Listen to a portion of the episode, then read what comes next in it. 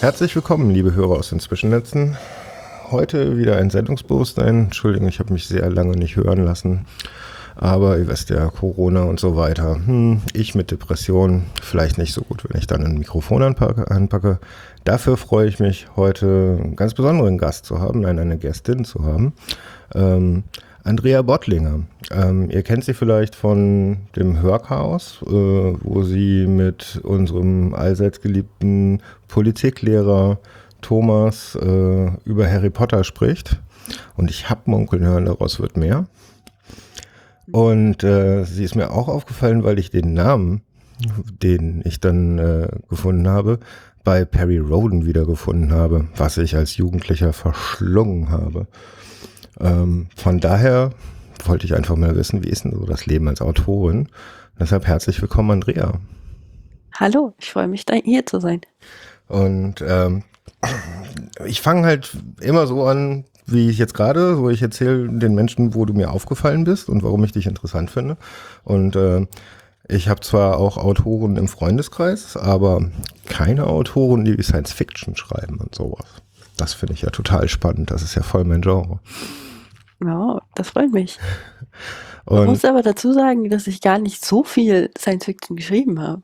Die Fantasy gehört auch äh, für mich dazu. Alles, was irgendwie okay. nicht so ganz, äh, nicht so an der Realität verhaftet ist. Ne? Wenn ich lese, dann möchte ich weg. Dann ist das Eskap Eskap Eskapismus bei mir. Ja, äh, das ist immer lobenswert. Und super spannend und ich werde es noch lesen. Ich habe noch gar nichts darüber gelesen, aber ich finde es super spannend. Äh, das Buch, was du mit Claudia Hochbrunn gemacht hast, Helden auf der Couch. Mhm. Das möchte ich doch, also da bin ich ja super gespannt drauf, was da rauskommt. Gibt es davon eigentlich auch ein Hörbuch? Ähm, nee, bisher glaube ich nicht. Okay, fangen wir vorne an. Ähm, du bist geschlüpft vor einigen Jahren.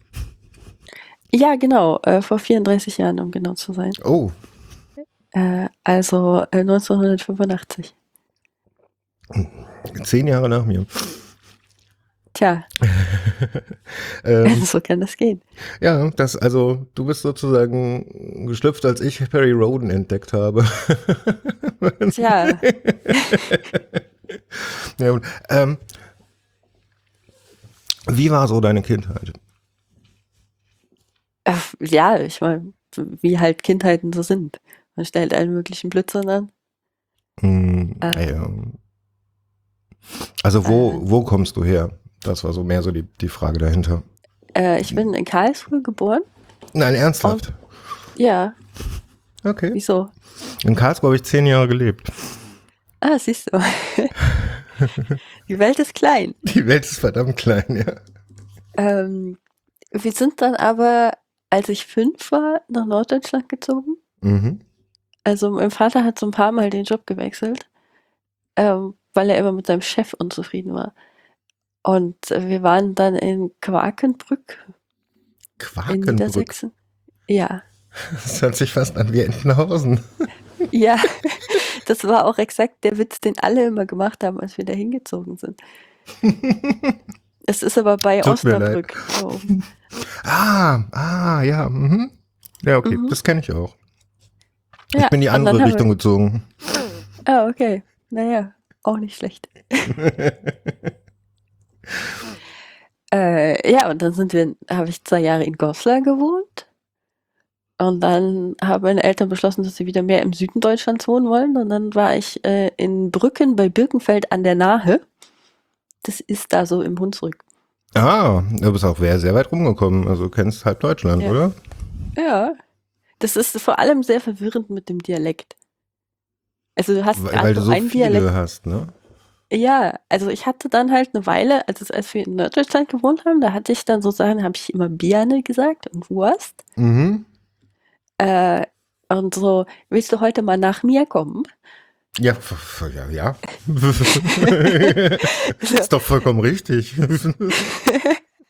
Und dann sind wir halt wieder in den Süden gezogen, mhm. wo die Leute so Ayo sagen. Mhm. Und dann musste man sich wieder umgewöhnen. Und dann wissen die Leute, dann wissen die Leute im Norden wissen nicht, was Maultaschen sind. Mhm. Und die Leute im Süden wissen nicht, was vernünftige Milchbrötchen sind. Mhm. Vollkommen und korrekt. Das ist, Ja, es ist immer schwierig. Fällt dir das, äh, mir ist es, fällt das dann immer auf dem Chaos Communications Kongress auf. Ich habe auch so einen Hintergrund. Ich bin durch halb Deutschland gezogen worden. Ähm, und wenn ich dann mehrere Leute aus mehreren Gegenden habe, wo ich mir so eine Duktus angewöhnt habe, also ein Schwab und ein Kölschjung und äh, in Nordrhein-Westfalen und in Ostwestfalen und so weiter, dann quatsche ich die jedes Mal in dem Slang an. Also in der jeweiligen, in dem jeweiligen Sprachduktus an. Das ist vollkommen verwirrend. Die Leute gucken mich dann immer an wie ein Auto. Wo kommst du jetzt her? hm, ja, okay, also verstehe. ich fass mich, wenn ich zu lange mit Leuten aus Norddeutschland rede, dann fange ich auch wieder an zu Norddeutscheln. Mhm, mir geht's so mit Schwaben und davon gibt's in Berlin leider zu viel. oh je, sind doch überall die Schwaben. naja, okay. Für Berliner ist alles Schwaben unterhalb des Weißwurst-Äquators, ja. Also das ja, okay. ist ähm, von daher, das, das, das, umfasst mehr als das, was wir unter Schwaben verstehen, glaube ich. Ja, das glaube ich auch. Weil ich habe eine Weile in Heilbronn gewohnt und das, da sind die Leute sehr äh, beleidigt, wenn man sie als Schwaben bezeichnet. Naja, du in Karlsruhe auch. Ja. Also da reißt man den Kopf dafür ab. Mhm. So richtig. Das habe ich mehr als einmal erfahren. Irgendwann habe ich mir einen Spaß draus gemacht. ähm, hattest du schon immer das Interesse, Autorin zu werden? Ja, also das hatte ich tatsächlich relativ lang. Ich habe mir dann immer sagen lassen von meinen Eltern, ich soll ja sicherheitshalber auch noch was Vernünftiges lernen. Dann mhm. habe ich Buchwissenschaft studiert. Okay. und habe gesagt, so, also als, als Pseudo-Entschuldigung, so, ja, wenn das mit dem Autorendasein nichts wird, dann werde ich einfach Lektor. Ah, was, ist, was ist Buchwissenschaft? Ähm, das ist, das kann man nur, glaube ich, in zwei, drei Unis in ganz Deutschland studieren. Das ist so die äh, generell alles, was mit der Buchherstellung zu tun hat. Also wir hatten zum Beispiel Seminare über die Papierherstellung im Mittelalter, mhm, mhm. aber halt auch so Seminare über Typografie und solche Dinge. Buchbinderei. Ja, das hatte ich tatsächlich nicht gelernt, das hätte ich total interessant gefunden. Das aber da hat niemand was angeboten, wenn oh, ich da war. Schade. Ja. Ja, aber ähm, alle, alle möglichen, also viel halt auch so Geschichte des Buchhandels und solche Dinge. Mhm. Wie viel ist davon heute denn noch valide, sozusagen? In der heutigen äh, Zeit? Du meinst, äh, was früher im Buchhandel so gemacht wurde und mhm. was heutzutage immer noch so gemacht wird? Mhm. Ja, also die Buchmessen sind ja zum Beispiel sehr alt. Also es hat angefangen äh, im Mittelalter tatsächlich, wo die Leute dann äh, mit ihren, ja, wow beziehungsweise im Mittelalter, frühe Neuzeit, so irgendwie, also mhm. nach der Erfindung des Buchdrucks logischerweise. ja, okay, ähm, klar, also äh, gut, guten Werk muss passiert sein, ja. ja. äh, aber am Anfang wurde da auf den Buchmessen, äh, wurden dann die Bücher getauscht. So ähm, gar nicht mal nach dem Inhalt, sondern nach der Ausstattung. Also du hattest so ein Buch mit schicken Innenillustrationen und so. Mhm. Und das war dann halt mehr wert als irgendwas ohne Innenillustration. Ja, verständlich. Und, genau. Und die haben dann halt so gegenseitig ihre Bücher getauscht, sodass halt dann der, das, was in einem Bereich von Deutschland gedruckt wurde, dann halt auch in andere Bereiche von Deutschland äh, verbreitet wurde. Mhm. Ähm, und dann hat man aufgehört, rein nach der Ausstattung zu tauschen zur Zeit der Reformation. Weil dann nämlich die norddeutschen Drucker einfach die interessanteren Dinge hatten, weil die die ganzen Reformationsschriften hatten. Und die süddeutschen Drucker hatten nur schon wieder die Bibel. Okay. Oder halt und, irgendwas in der Richtung. Und das Treiben und war immer die Religion da drin? Also Bibel und hm, eigentlich ja, nur die also, Bibel, ne? Ja, beziehungsweise halt, halt so Gebetbücher und solche mhm. Sachen ähm, das ist ganz, also ein, ein, großer Teil des Buchdrucks hat sich sehr lange einfach um, um die Bibel und ähnliche religiöse Texte gedreht. Mhm. Okay. Also das war ja dann auch, also äh, schon bevor der Buchdruck war, ging es ja da bei Handschriften auch ganz viel darum, dass dann irgendwie so reiche Fürsten wollten dann ein besonders hübsches Exemplar der Bibel haben und haben dann äh, über Jahre hinweg irgendwie Leute eingestellt, die das halt handgeschrieben haben und dann auch schicke Sachen reingezeichnet haben und so. Ach, das waren nicht, wie man irgendwie in Museen sieht, immer nur Mönche. Also ich bin da vollkommen ungebildet an der Stelle. Ne? Muss ich dazu sagen. Ja, nee, also war schon größtenteils Mönche, aber es war dann halt ein Auftrag gegeben von irgendeinem Fürst. Der wollte dann halt einfach so eine hübsche Bibelversion für sich haben. Mhm. Die hatten auch teilweise ja, es gibt diesen einen, ähm, ich sage jetzt nicht den Namen, weil ich den im Zweifelsfall falsch sage, fing mit W an. Ähm, der hatte tatsächlich relativ unanständige Bilder in seine Bibel äh, reinzeichnen lassen. Also es gab dann so Initialen mit, ähm, mit so leicht bekleideten Mädchen drin und so. Das wundert mich eh, dass man das in der Bibel vermisst, aber ähm, okay, das ist eine andere Grundsatzdiskussion. aber ähm, ja klar, also irgendwann kommt der Adult-Content dazu, oder? Immer. Ja, immer. Lässt sich nicht vermeiden. Ja. Und äh, jetzt muss ich irgendwie den Faden wieder zurück. Sorry. kleinen kurz. Nö, gar nicht. Abschweifen gehört hier zum Programm und äh, alles sehr frei. Ähm, was hast du denn, also du hast Buchwissenschaft studiert und nachdem du das studiert hast, äh, also einen Abschluss in? Ich habe einen Abschluss in Buchwissenschaft, ein Magister Buchwissenschaft ein Magister noch? Den, ja, das war irgendwie der letzte letzte, vorletzte Jahrgang, der noch Magister gemacht hat. Mhm. Äh, Buchenwissenschaft, Ägyptologie und Komparatistik. Was bitte?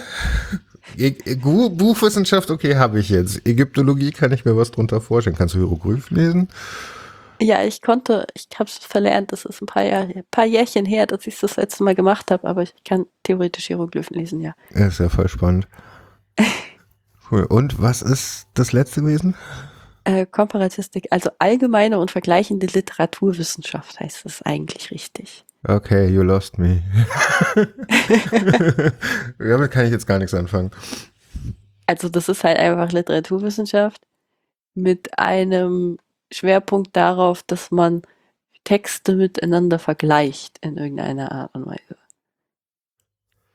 Okay. Anstatt halt irgendwie den Text so für sich zu analysieren, sagt man dann halt, äh, ja, in dem und dem Text aus diesem Bereich wurde das so und so gemacht und in dem und dem Text wurde das äh, so irgendwie anders gemacht und versucht daraus Erkenntnisse zu ziehen. Mhm. Da habe ich immer so die, also ähm, nicht böse nehme ich, manchmal nenne ich Geisteswissenschaften nach Holgi Solalalistik. Kannst du was damit anfangen? Äh, ja, also ich muss auch ehrlich sagen, ich hätte bei der Literaturwissenschaft hatte ich enorme Probleme. Ich hätte es auch fast wieder abgewählt, wenn ich irgendwas gehabt hätte, was genauso wenig Aufwand bedurft hätte, um das fertig zu studieren. Aber es war halt so mein, mein Gammelfach, so ein bisschen, weil man halt einfach nur bullshitten kann. Man muss nicht wirklich irgendwas dafür können. Genau das Gefühl habe ich häufig gehabt, okay. Und es ist ja wirklich, also dadurch, dass du ja auch diese, diese Theorien hast, dass ähm, die Aussageabsicht des Autors ja überhaupt keinerlei äh, Relevanz hat für die Analyse des Textes, kannst du dir dann halt so einen Text nehmen und einfach labern, solange du das irgendwie begründen kannst, so dass es irgendwie nachvollziehbar klingt für die Leute, die das lesen. Jetzt, jetzt muss ich das, jetzt muss ich mal fangen. Also du hast eigentlich gerade gesagt, was der Autor über sein eigenes Werk sagt, ist unwichtig? Ja, es gibt diese literaturwissenschaftliche Herangehensweise an Texte, die besagt, dass äh, die Aussageabsicht des Autors nicht relevant ist für die Analyse des Textes. What? Mir explodiert gerade ein bisschen das Hirn. Wie, wie bitte? Ich meine, dann ist es ja nur wirklich so lalalistik, oder? Ja, das meine ich. Also damit hatte ich auch echt meine Probleme, weil das sehr beliebig wird damit. Also du musst dann halt immer noch überzeugend labern können, aber der einzige Skill, den du brauchst, ist überzeugend labern zu können. Okay, mhm. okay. Ja, da wird mir auch so einiges aus meiner Schulzeit klar. Okay. Ich habe Deutsch-Leistungskurs nach dem ersten Jahr abge, äh, abgewählt und äh, bin oh, dann doch okay. lieber zu den Engländern gegangen. Okay. Weil ähm, ich ähm, habe schon als, als ja, relativ früh Faust gerne gelesen. Ja? Also ich mochte mhm. schon sehr früh Theater und ich bin da irgendwie in den Goethe-Topf gefallen. Ähm, und wir mussten dann im äh, elften Schuljahr ging es eigentlich ein Jahr nur um Goethe, ausschließlich. Und mussten natürlich auch Faust 1 und 2 interpretieren. Und äh, ich habe mir für beide Interpretationen eine 6 abgeholt. Oh. Ja, ähm, weil ich mich geweigert habe, Faust rein sexuell zu interpretieren. Was war das denn für ein komischer Lehrer? Lehrerin. Okay. Es macht es ja nicht besser. Ja, also für sie war Faust ein rein sexuell zu interpretierendes äh, Buch. Okay. Und da habe ich halt so überhaupt nicht mit zugestanden. Und das war dann der Grund, warum ich auch gesagt habe, also das macht jetzt keinen Sinn mehr. Die Frau brauche ich jetzt auch nicht zwei Jahre, ne? Also es wird werde ich nicht, werde ich nicht äh, alt bei. Ja. Kriege ich keine Meriten für. Also, äh, ja, aber hm, klar, ich meine, mit dem Ansatz, wenn dir egal ist, was der Autor darüber erzählt hat, dann kannst du natürlich die Gedanken vollkommen freikreisen lassen und dir allen möglichen späteren Kram dazu einfallen lassen, oder? Ja, ich meine, die Idee dahinter ist halt, dass man zum einen sagt, dass ganz viele Sachen nicht bewusst reingebracht werden in Texte. Also von, vom Autor her nicht bewusst. Und dass es halt auch äh, relevant ist, was man als Leser in einem Text sehen kann. Also das ist so diese Idee hinter der Theorie. Ach so, so, mh, der Autor meinte zwar XY damit, aber du interpretierst was ganz anderes hinein. Ja, genau. Aha. Wie siehst du das denn jetzt als Autorin aus der Sicht? Also ich denke schon, dass man ähm, sich als Autor immer der Tatsache bewusst sein sollte, dass Texte anders bei den Lesern ankommen, als man das eventuell beabsichtigt hat. Mhm. Deshalb gibt es ja auch immer wieder Leute, bei denen das einfach gar nicht, bei denen ein Text einfach gar nicht ankommt. Wo dann irgendwas komplett missverstanden wird, wo irgendwas als nicht glaubwürdig interpretiert angesehen wird, wo andere Leute sagen, ja, das entspricht exakt meinem Erleben und das war so überzeugend und dann ist auf der anderen Seite jemand meint, das war überhaupt nicht realistisch. Und das passiert halt, weil natürlich alles, was wir wahrnehmen, so als Menschen generell, ja gefiltert wird durch unser eigenes Erleben und unsere eigenen Erfahrungen und dadurch bewertet wird. Und das heißt, wenn so ein Werk einmal durch diesen Filter durch ist, sieht das halt bei jedem Menschen so ein bisschen anders aus. Naja gut, das ist klar, aber das ist ja auch, gilt ja auch für jedes Lied, für, jeden, für jede Art von Musik, für alles, was wir im Endeffekt wahrnehmen. Ja, gibt zwei Menschen den gleichen Text, sie werden nicht die gleichen Informationen rausziehen. Ja. Mm, selbst wenn er relativ kurz ist und nur eine Information enthält. Also äh, das kann ich ja durchaus noch nachvollziehen. Aber du als Autorin also du, das fließt ja nicht aus dir raus und du machst dir keine Gedanken darüber, was du dort schreibst. Also ich kann mir doch, also ich kann mir vorstellen, dass du teilweise an, an Worten feilst, oder? Ja, klar. Also man, man versucht natürlich eine bestimmte Sache zu vermitteln an den Leser. Aber man muss sich halt der Tatsache bewusst sein, dass das nicht bei jedem Leser auf dieselbe Art funktionieren wird. Das heißt, du wirfst im Prinzip was in den Raum und bei manche Sachen kommen so halb an bei Leuten. Wenn du Glück hast, triffst du mal jemanden, wo was exakt so ankommt, mhm. wie du es wolltest. Mhm. Aber meistens hast du halt so ähm, Teile, die gut, die, also nicht einfach gut, sondern die halt erfolgreich bei jemandem ankommen und die, wo derjenige dann was für sich daraus mitnimmt und Teile, mit denen dann derselbe Leser aber nichts anfangen kann. Und es ist halt einfach so. Oder ja, man macht irgendwas, was klar, man gar nicht so ich, ich würde jetzt von einem, von einem Geisteswissenschaftler, der sich mit dem Autor und dem, also für den einzelnen Leser, ja, verstehe ich, ja. Also ich meine, klar, ich nehme Dinge ganz anders wahr und das merkt man ja auch, wenn man mit Freunden dann über Bücher, Filme oder sonst was diskutiert, jeder hat was anderes davon mitgenommen, ja. Mhm. Und hat eine andere Interpretation. Aber für jemanden, also jetzt mein hochtrabendes Verständnis davon wäre, als wenn ich mich als Geisteswissenschaftler mit einem Werk befasse, befasse ich mich auch mit den Lebensumständen des Autors, äh, der Autorin, äh, mit dem, ähm, wo, wo war dieser Mensch dann gerade, was sagt dieser Mensch über sein eigenes Werk, was, äh, all diese Dinge, ja. Ähm, mhm. Die dann ja auch wiederum ein ganz anderes Bild davon und ich glaube, ich stelle mir natürlich vor, ein präziseres Bild von dem, was Autor, Schrägstrich Autorin davon meinte. Also äh, vermitteln möchte. Ja, also das, das ist auch eine Herangehensweise, die man machen kann. Das ist halt nicht die einzige Herangehensweise in der mm, Literaturwissenschaft. Mhm. Ähm, ja, und ich denke halt generell sind Literaturwissenschaftler halt auch nur Leser, die ein bisschen gehobener ausdrücken, was sie über das Werk denken. Verstehe. Das hört sich ein bisschen nach Philosophie an. Vielleicht. was also keine Abwertung sein soll, in keiner Form. Ne? Also äh, das, das möchte ich so nicht gemeint haben. Okay, aber dann hast du dein Studium gemacht und ähm, warst dann schon fest davon überzeugt, du möchtest jetzt Autorin werden. Ja, Oder genau. während des Studiums schon angefangen? Ich habe während des Studiums schon geschrieben. Was hast du geschrieben? Ich habe äh, ich habe mehrere Fantasy-Romane geschrieben, die dann keinen Verlag gefunden haben.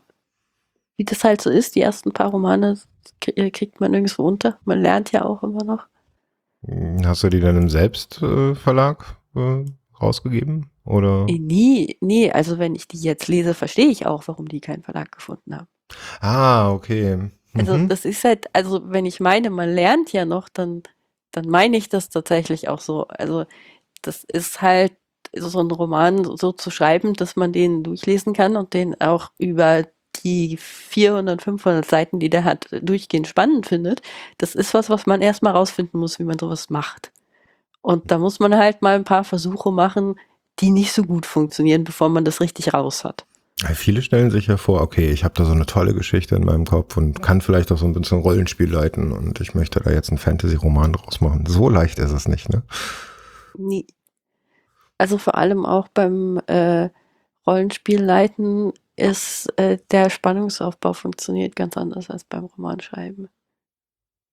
Weil auch weil du ja äh, immer die Spieler hast, die da noch was dazu beitragen. Aber bei äh, ganz vielen Fantasy-Büchern habe ich das Gefühl, wenn ich die lese, das ist eine mitgeschriebene Rollenspielrunde. Mhm. Das äh, gibt ja auch einige, die das ganz offen sagen, dass das so ist. Ach echt? Also ich glaube zum Beispiel äh, die ganzen Drachenlands-Romane, ich weiß nicht, ob du die mal gelesen hast. Äh, Ted Williams. Ja, die, die basieren doch irgendwie auf Ja, ja, genau. Er macht, er macht das Drachenlands-Rollenspiel, ja. Das, das macht er auch immer noch, soweit ich ja. das weiß. Mhm. Ähm, da hat er ja auch mit an dem, an dem ähm, Regelwerk dafür gearbeitet. Mhm. Ja, ja, okay, stimmt, stimmt, stimmt. Bei Ted Williams, okay. Einer meiner Lieblingsautoren übrigens. Ich weiß nicht, warum ich ihn mag, aber ich mag ihn im Englischen, im Deutschen nicht. aber einer der großen Unterschiede bei Rollenspielrunden äh, zu Romanen ist ja auch, du hast in der Rollenspielrunde die Spielercharaktere. Das heißt, die Spieler haben automatisch eine emotionale Bildung zu ihrem eigenen Charakter, weil sie haben sich ihren Charakter ja ausgedacht. Das heißt, mhm. du hast äh, Du musst dir keine Mühe geben, dafür zu sorgen, dass dein Publikum die Charaktere überhaupt mag. Weil die Voraussetzung ist, die haben sich diese Charaktere ausgedacht, also werden sie sie ja wohl mögen. Aber wenn du einen Roman schreibst, musst du halt erstmal auch dafür sorgen, dass der Leser in irgendeiner Art und Weise eine emotionale Bindung zu dem Charakter aufbaut. Das muss jetzt keine rein positive sein. Also es muss jetzt nicht so sein, dass jeder Charakter äh, absolut äh, liebenswert ist oder so. Nee, auch das Gegenteil. Du musst ja auch einen Charakter ja, genau. von Anfang an in den ersten drei Sekunden hassen lernen. Ja? Aber du brauchst irgendeine Art von emotionaler Bindung in dem Sinne, dass der Leser halt sagt, dieser Charakter ist interessant genug, dass es mich interessiert, was weiter mit dem passiert. Und äh, das ist was, was du halt aufbauen musst, was du in der Rollenspielrunde zum Beispiel gar nicht brauchst, weil diese Voraussetzung ist schon da. Da fällt mir gerade bei mir selber was auf. Wenn ich, wenn ich lese, ist mir der, sind mir die Charaktere egal, sondern geht's um, da ist mir die Geschichte wichtig. Und wenn ich Rollen spiele, sind mir die Charaktere wichtig, aber die Geschichte egal. Interesting. Ja, siehst du mal, wieder was gelernt. Ja, jeden Tag. Deshalb mache ich den Scheiß hier. ja, man kann ja eh nicht alles wissen und so lernt so viel in Gesprächen mit anderen. Deshalb mache ich das und ich hoffe, mhm. ihr habt auch Spaß dran. Auf jeden Fall. Ähm, okay, aber was machst du mit diesen Romanen, die du da geschrieben hast? Also würdest du die jetzt noch mal irgendwie, sagen wir mal, als einfache Arbeit in Anf ganz großen Anführungsstrichen nochmal umschreiben und dann veröffentlichen wollen? Oder ist das für dich eine Zeitgeschichte mit, ja, da habe ich halt gelernt, die liegen halt bei mir, aber die muss nicht unbedingt jemand lesen? Also ich hatte das mit einem tatsächlich mal versucht, aber da hatte ich das Problem, dass mitten in der Handlung so ein Knick ist, wo der Spannungsbogen komplett verschwindet.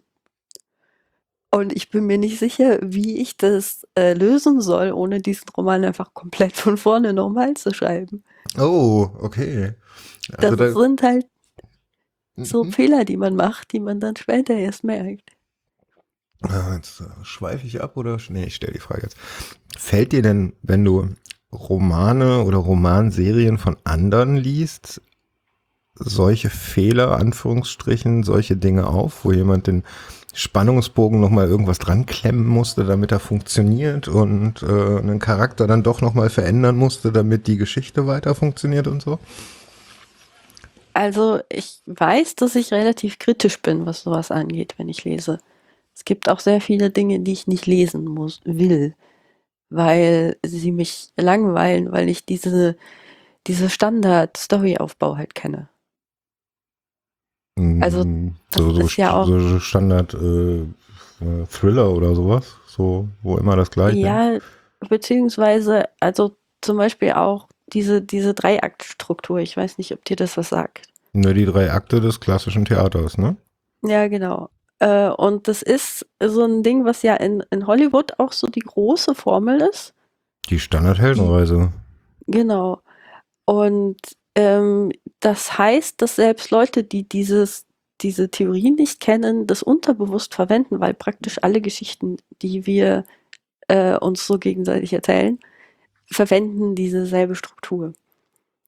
Aber was ich sehr anstrengend finde, ist, wenn jemand dann gerade diese Dreiaktstruktur gelernt hat und die dann bewusst anwendet und du exakt sehen kannst, in welchem Punkt der Struktur der, der Roman gerade ist. Mhm. Mhm. Das hatte zum Beispiel, ich mag normalerweise den Brandon Sanderson ganz gerne. Also seine Bücher lese ich eigentlich relativ gerne, aber seine frühen Werke, das hat er dann später auch selber mal gesagt, seine frühen Werke hängen so stark an dieser Dreiaktstruktur, dass vor allem am Ende hin, so diese, am Ende gibt es in der Dreiaktstruktur diesen Punkt, wo alles ganz schrecklich ist und dann findet man eine Lösung. Mhm. Und er hat es in jedem Roman so gemacht, dass von jedem Handlungsstrang der Punkt, wo alles ganz schrecklich ist, am selben Punkt lag, was im Prinzip halt natürlich für sehr viel Spannung sorgte. Und dann alles so dominomäßig gelöst wurde danach. Das heißt, du hattest wirklich so einen extremen Tiefpunkt und dann so Schlag auf Schlag alle Lösungen für jedes einzelne Problem in der Geschichte. Das hört sich gerade an wie eine Standard, Standard Star Trek Folge.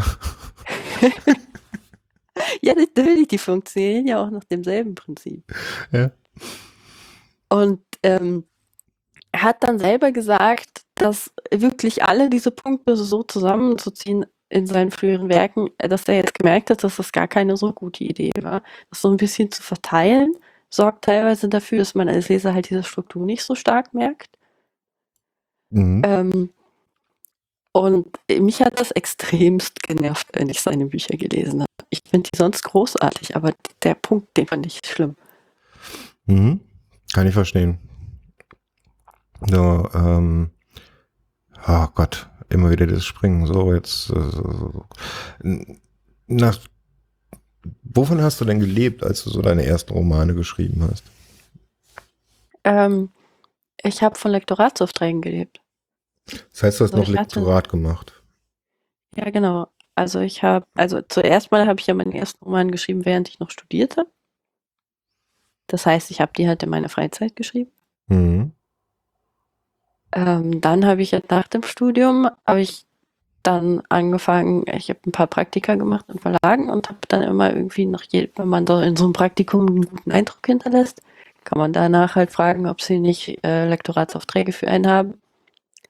Und dann habe ich halt so als freiberufliche Autorin, äh, Lektorin, habe ich dann zum Beispiel für, Clyde Cotta habe ich Sachen lektoriert. Ähm, ich habe ganz viel Star Trek-Romane lektoriert für den Crosscult Verlag. Mhm. Ähm, und das hat sich halt immer mal so alles Mögliche ergeben zusammen. Und ich habe Heftromane geschrieben. Heftromane, da kommen wir jetzt zu dem Thema Perry Roden, oder? Ja. Also diese Heftromanstruktur von Perry Roden kenne ich an sich nicht, weil das war nie mein Ding. Ich habe mich immer an den Silberbänden entlang gehangelt. Ja, okay, die Silberbände sind ja im Prinzip alte Heftromane, die man halt nochmal in neue Buchdeckel gepackt. Mhm. Und ich glaube, da hat man noch so Zwischenstücke geschrieben, oder? Ja, beziehungsweise auch mal gekürzt oder so, glaube ich. Wie, wie bist du da dran gekommen? Äh, das war ganz lustig, weil während meinem Studium hatten wir eine Vorlesung über Bestseller mit einigen Gastvortragenden. Äh, und da war tatsächlich ähm, der Christoph Dittert, der ähm, Christian Montijo heißt der äh, in Perirodan mit seinem Pseudonym, der äh, da einen Vortrag über Perirodan gehalten hat. Und das war der erste Autor, den ich äh, je so in real gesehen habe. Oh. Und dann bin ich zu dem hingegangen und habe ihn gefragt, äh, ob, äh, ob man ihm denn Fragen stellen könnte und so zum Schreiben und so weiter. Mhm. Und dann waren wir in Mail-Kontakt und dann hatte ich irgendwie auch geschafft, einen, unseren Prof Professor davon zu überzeugen, dass der auch nochmal irgendwie so ein extra Seminar geben müsste da. Ähm, dann, dann waren wir halt weiter in Kontakt und irgendwann meinte der so von wegen, ja, er hätte da was, dafür hat er keine Zeit mehr und ob ich nicht mal versuchen wolle, dafür was zu schreiben. Mhm. Und dann habe ich, äh, da habe ich Larry Brand geschrieben für den Blitz Verlag. Also das ist so ein relativ kleiner Verlag. Oh, oh ja, Larry Brand. Ja, ja diese Larry Brand Romane, das ist eine ganz, ganz alte Heftromanreihe. Äh, und die jetzt halt so für Sammler irgendwie nochmal aufgelegt wurde vom Blitz Verlag, die dann als Hardcover erschienen ist in der Zeit damals. Und da habe ich dann so ein paar Romane für geschrieben. Und dann hat das gut funktioniert und dann meinte der Christoph halt wieder, übrigens, ich mache da die Exposés für Dorian Hunter und ich bräuchte da jemanden, der schnell einspringt, weil mir ist da gerade ein Auto abgesprungen und kannst du in drei Wochen so einen Roman schreiben für Dorian Hunter? Und ich helfe dir auch, weil mit dem Einarbeiten und sowieso. Und dann hatte er auch noch ein paar Teile davon geschrieben und ich habe irgendwie den Rest davon geschrieben und dann hat das, äh, dann war ich bei Dorian Hunter. Inzwischen mache ich für Dorian Hunter die Exposés. Das heißt also, ich bin verantwortlich für den Inhalt der Reihe. Ja, echt? Ui. Ja. Super interessant. Ich höre die Hörspielserie. Ja, da habe ich auch mal für geschrieben. Cool. wow. Äh, sehr ähm, weites Portfolio an der Stelle, oder? Ja. Es hat halt, ich hatte mir irgendwann mal einfach ähm, zum Grundsatz gesetzt, dass ich halt nicht sage, ich kann was nicht, bevor ich es nicht einmal probiert habe. Das ist das ein heißt, sehr guter wenn, Grundsatz, ja. das heißt, wenn mir irgendwas angeboten wurde, ob ich nicht mal versuchen will, das und das zu machen, habe ich dann gesagt, ja, okay, ich versuch's. Und dann habe ich das halt gemacht. Und wenn das, das war auch Sachen dabei, die nicht geklappt haben. Hey, learning on the job. Wir ITler genau. machen das nicht anders. Ja, wenn bei uns dann, jemand ankommt und sagt, hey, wir würden gerne dieses und jenes umgesetzt haben, dann sitzt du auch, wenn du ehrlich bist, eigentlich meistens da und denkst dir, ja, ich müsste das, das, das und das noch neu dazulernen. Jo, machen wir. Funktioniert. Kriegen wir schon hin. Na dann. Wird schon irgendwie gehen, ne? Ja, genau. Und das in aller Regel geht's. Das ist echt selten, dass was wirklich komplett vor die Wand läuft. Mhm. Ja, irgendeine Lösung findet man meistens. Mhm. Also wird bei dir wahrscheinlich nicht anders sein, oder? Ja. Und wie ist ja. das aber mit diesen Serien? Also ich meine, du bist jetzt, also warte mal, Dorian Hunter, ähm, was war da, ähm, ach Gott, mir fällt der Name auch so, ähm, ich kann mir den einfach nicht merken. Was war das erste? Larry Brand. Larry Brand, genau. Ich will den immer umdrehen. Ich will immer irgendwas mit B am Anfang sagen. ähm, und Perry Roden, war da noch mehr? Ja, es gab noch Macabros. Das ist vom selben Autor wie Larry Brand. Ja, okay. Das sind alles die Hörspielserien, die ich höre, ja. okay, schön. ähm, ja, aber das, äh, das war es dann auch mehr oder weniger. Ja, also, wie gesagt, Gabriel halt Burns oder so kommt noch. Nee. Okay. Ja, also ich hatte dann ja halt noch einen äh, Periroden Neo, hatte ich dann ja noch geschrieben. Oh ja. Ähm. Einen von den ganzen Romanen, von den großen? Oder Heftserie? Äh, das waren diese, die nannten sich Taschenhefte. Mhm. Also die sind ein bisschen dicker als ein normales mhm. Heft, aber halt schon irgendwie so im Kiosk so für drei Euro oder so. Und aus denen wird dann ja wieder zusammen die äh, so ein dickeres Buch von denen. Ja, genau. Zwei davon kommen dann in so ein dickes Buch. Ah, genau, das ist okay. Weißt du, welches Buch das ist bei dir? Oder welche Bücher das waren? Ich ja. äh, müsste die Nummer nochmal nachgucken. Ah, cool. Ähm, ich habe sie mit Sicherheit gelesen.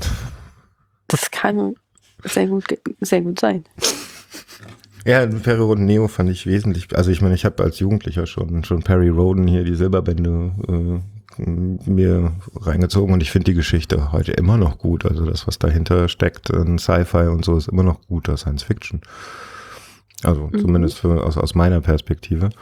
Ähm, es ist halt kannst, ein bisschen alt geworden. Ja. ja. Äh, ich habe es gerade geguckt. Also es war Band ähm, 65. Mhm. Perioden Neo Band 65. Die brennende Welt. Die brennende Welt, ja. Die habe ich vor kurzem als Hörbuch gehört, ja. Siehst du mal. Und was ich dann auch noch gemacht habe, war die äh, Perry Roden Plejaden Hörspiele zu schreiben, zusammen mit dem Dennis Erhardt. Ah ja. Interessant. Ich habe also wesentlich mehr von dir wahrgenommen bisher, als ich, äh, was mir das bewusst war. Siehst du mal. Ja, ich hatte schon ein bisschen damit gerechnet, aber hm, doch so viel? Pui. hm. Dann bin ich ja mal gespannt auf deine anderen Bücher, weil die werde ich mir jetzt auch mal alle zu Gemüte, Gemüte führen. Selbst das, der Roman Mädchen. Hm? Für Teenager-Mädchen. Ich habe einen Roman für Teenager-Mädchen geschrieben. Welchen? Also wenn du all, mein ganzes Werk liest, musst du das auch lesen. Ja, welchen? ähm, der heißt, das Leben ist zu kurz für kompliziert. Oh ja, der ist mir schon untergekommen. Ja. Der wurde mir bei Bookbeat empfohlen. Sehr schön. Das habe ich geschrieben unter Andrea Ulmer, weil ich halt immer mal wieder versucht habe, irgendwie so zu trennen, was ich mache, weil das ja schon sehr unterschiedliche Dinge sind. Mhm. Ich habe mir jetzt äh, von mehreren Leuten sagen lassen, dass von wegen, ich bin ja eigentlich nicht die Zielgruppe, aber der Roman war eigentlich echt gut. Insofern. Ja, aber ähm. das geht vielen Jugendromanen so, oder? Ich mein, ja, ich meine, also aus meiner Sicht habe ich halt tatsächlich gezielt einen, einen Roman mit Liebe und so geschrieben für Teenager-Mädchen. Mhm. Insofern. Aber wenn es dann halt auch für andere Leute funktioniert, also mein Vater fand ihn zum Beispiel auch gut. Ne, das ist doch das ist super. Ja. Lesen deine Eltern alles, was du so machst? Nicht alles aber so hin und wieder mal. Also ich glaube nicht, dass sie den Peri Rodan gelesen haben. sie hat, mein, mein Opa hatte sich irgendwann mal den Larry Brand noch geholt. Mhm.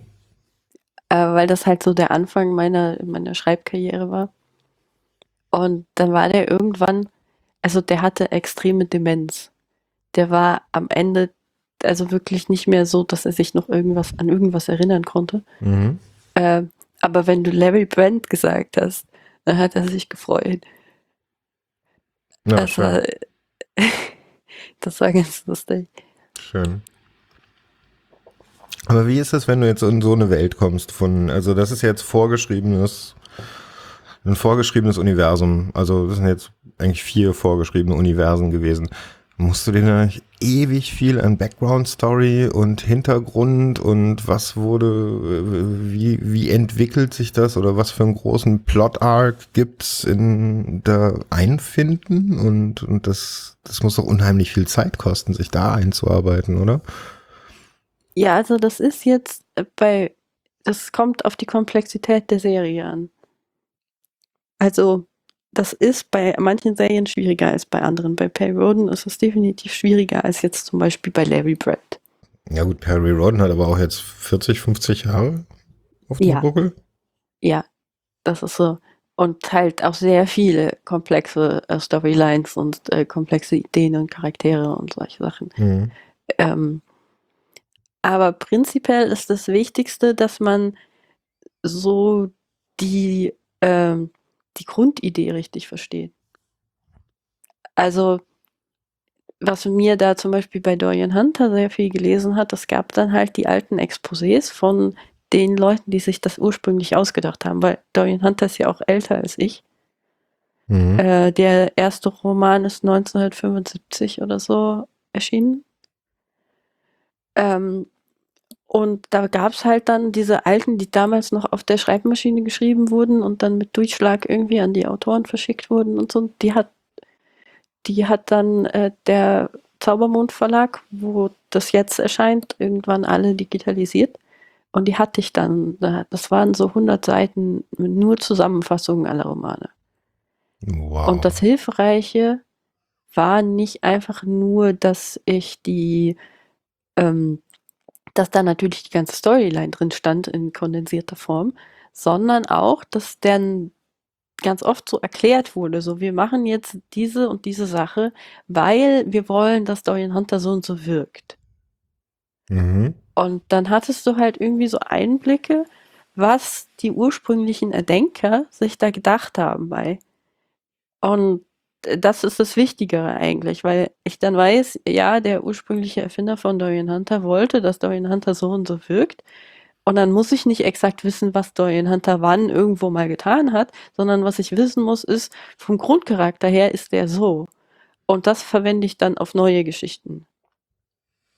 Okay, aber äh, dieses immer wieder ein bisschen referenzieren zu dem, warum ist der jetzt so oder äh, so bei, bei bestimmten sagen wir mal, äh, Einbrüchen in der Charakterhistorie, da wird ja sehr häufig dann wieder darauf zurückreferiert und sowas. Sowas musst du dann ja auch wissen, oder? Ja, klar, aber sowas kann ich dann nachgucken, wenn ich es brauche. Hm, okay. Also, ähm, dann komme ich halt an so einen Punkt, wo, keine Ahnung, Dorian Hunter trifft auf irgendeinen alten Bekannten. Und dann habe ich tatsächlich irgendwie meinen Experten da sitzen. Dem schreibe ich dann eine E-Mail. Und sage, hier, äh, der und der alte Charakter taucht da wieder auf. Sag mir mal, wo wichtige Szenen mit dem vorkommen. Und dann kriege ich so eine Liste, so da und da hat der Charakter das und das gemacht. Und da könntest du mal reinlesen und dann habe ich irgendwie so eine Szene so von drei, vier Seiten oder so, die ich mir dann durchlese, weil das eine Schlüsselszene ist.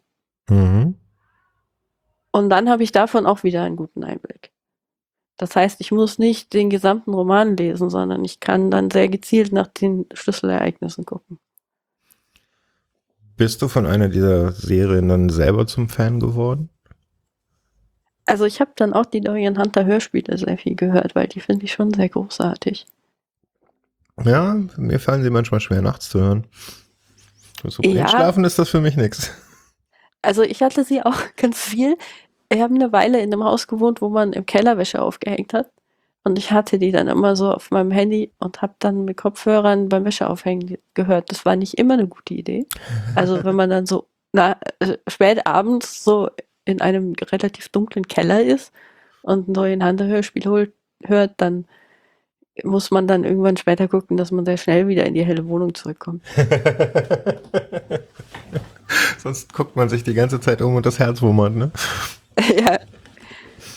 Machst du das immer noch oder äh, bist du jetzt komplett auf dem, ich äh, bin selber Autorin und äh, mache nur noch eigene Romane? Ah nee, du hast ja gesagt, du machst noch den Dorian Hunter Teil, ne? Ja, beziehungsweise ich, ich habe das jetzt so ein bisschen abgegeben. Ähm, ich teile mir das im Moment mit dem Michael Turner, der auch für Perioden arbeitet normalerweise. Mhm. Mit dem mache ich das jetzt zusammen. Ist auch so ein großer Klumpatsch im Endeffekt, ne? Wenn man mal dahinter guckt, oder? Ist genauso wie bei deiner Ati. Du, sie triffst immer wieder die gleichen Nasen. Ja, es ist halt, sobald du mal, wenn du dann jemanden brauchst, der wirklich zuverlässig irgendwie Arbeit macht, dann fragst du halt andere Leute, die du kennst. Ich sag mal, kennst du jemanden, der zuverlässig und gut ist in der und der Hinsicht? Und dann sagt er, ja, da kenne ich den, der hat vielleicht Zeit. Und dann fragst du halt den. Es ist äh, halt, ist, so läuft das halt immer. Kann man als Autor, Autorin reich werden? Also, es wurde ja erwiesen, dass man das theoretisch kann, aber das ist mehr so Glückssache. Naja, gut, okay, jetzt mal abgenommen. Also reich, vielleicht meine ich das nicht ganz so. Äh, natürlich, es gibt so die, die viel gelesenen, manchmal auch Glück gehabten, weiß nicht, was, alle möglichen großen Autoren oder sowas. Viele haben davon Glück gehabt, würde ich mal sagen. Mhm.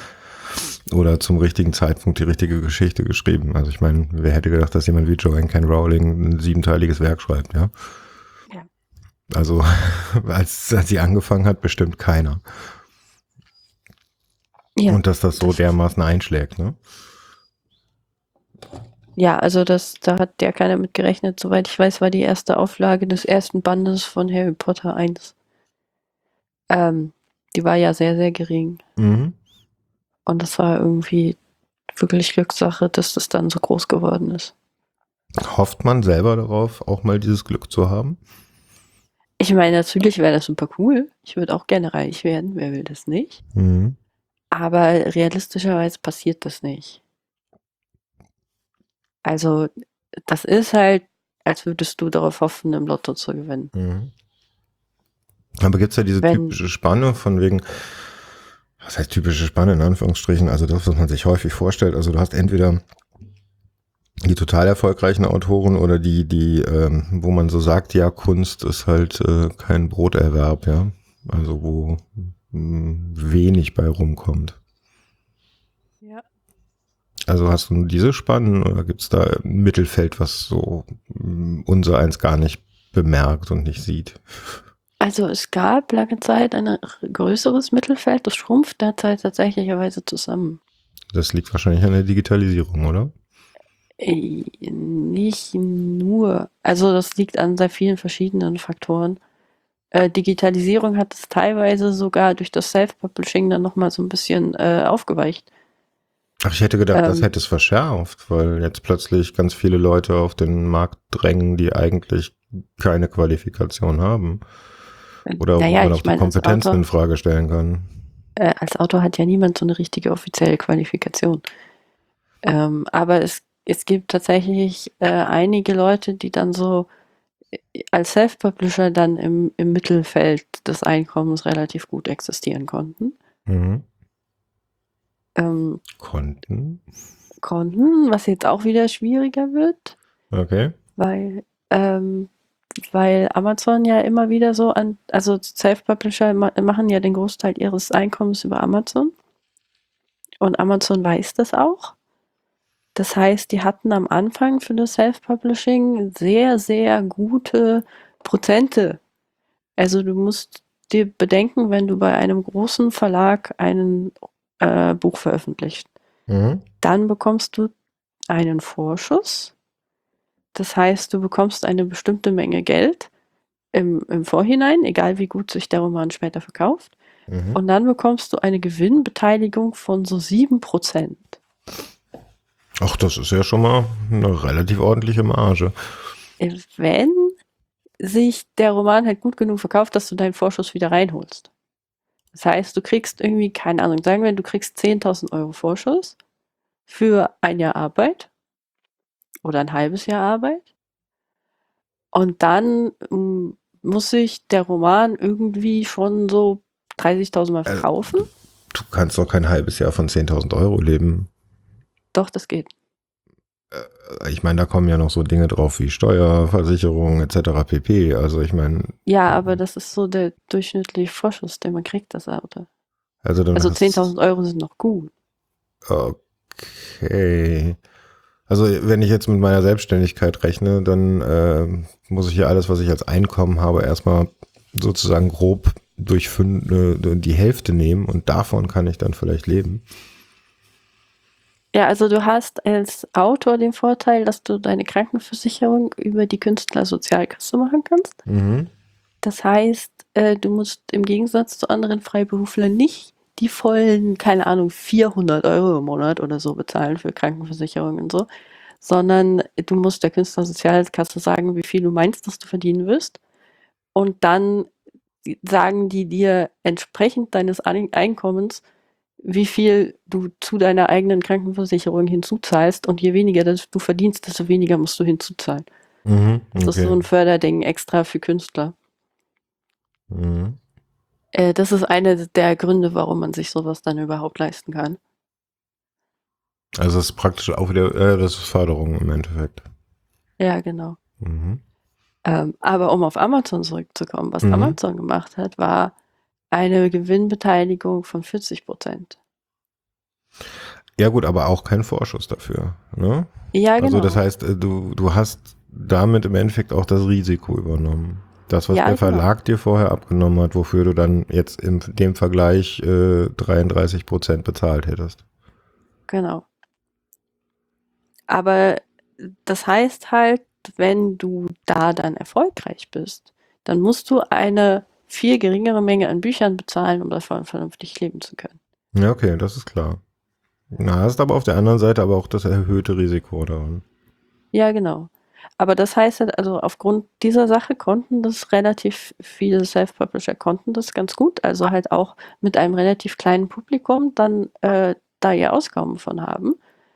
Äh, was Amazon jetzt macht, ist, dass die halt wissen, dass die die einzige Plattform sind, über die das tatsächlich so funktioniert, dass man genug verkauft, um davon leben zu können. Mhm. Die fangen jetzt an, die Bedingungen zu ändern. Ja, klar. Das ist wie überall. Also jetzt werden die Daumenschrauben angezogen. Genau. Und dann gibt es zum Beispiel dieses Kindle Unlimited Programm, wo man dann irgendwie nur noch nach wirklich gelesenen Seiten bezahlt wurde. Nach gelesenen Seiten? Ja. Also Kindle Unlimited, wenn du da ein, ein E-Book dir drüber holst, dann schaut es, wie viele der Seiten du liest. Und der Autor kriegt nur entsprechend der Seiten, die du gelesen hast, äh, Geld. Okay, ich werde einen neuen wenn du Bot das schreiben. nach zehn Seiten, wenn du nach zehn Seiten das Buch abbrichst, weil es langweilig ist, kriegt der Autor praktisch nichts. Ich werde mir einen neuen Bot schreiben, der das Buch für mich liest. Mach das. Das ist eine sehr gute Lösung. ich weiß gar nicht, wonach die das eine Seite als gelesen. Ich glaube, so einfach durchskippen kannst du nicht. Nee, skippen nicht. Du musst, ja, genau, muss bestimmte Länge da sein. Aber das kriegt man ja. ja raus, ja, weil wenn man das Kindle dann im Netzwerk hat, dann sieht man, wann es nach Hause pinkt, ja. Ja, gut. so. Klingt nach einem sehr guten Plan. Hm.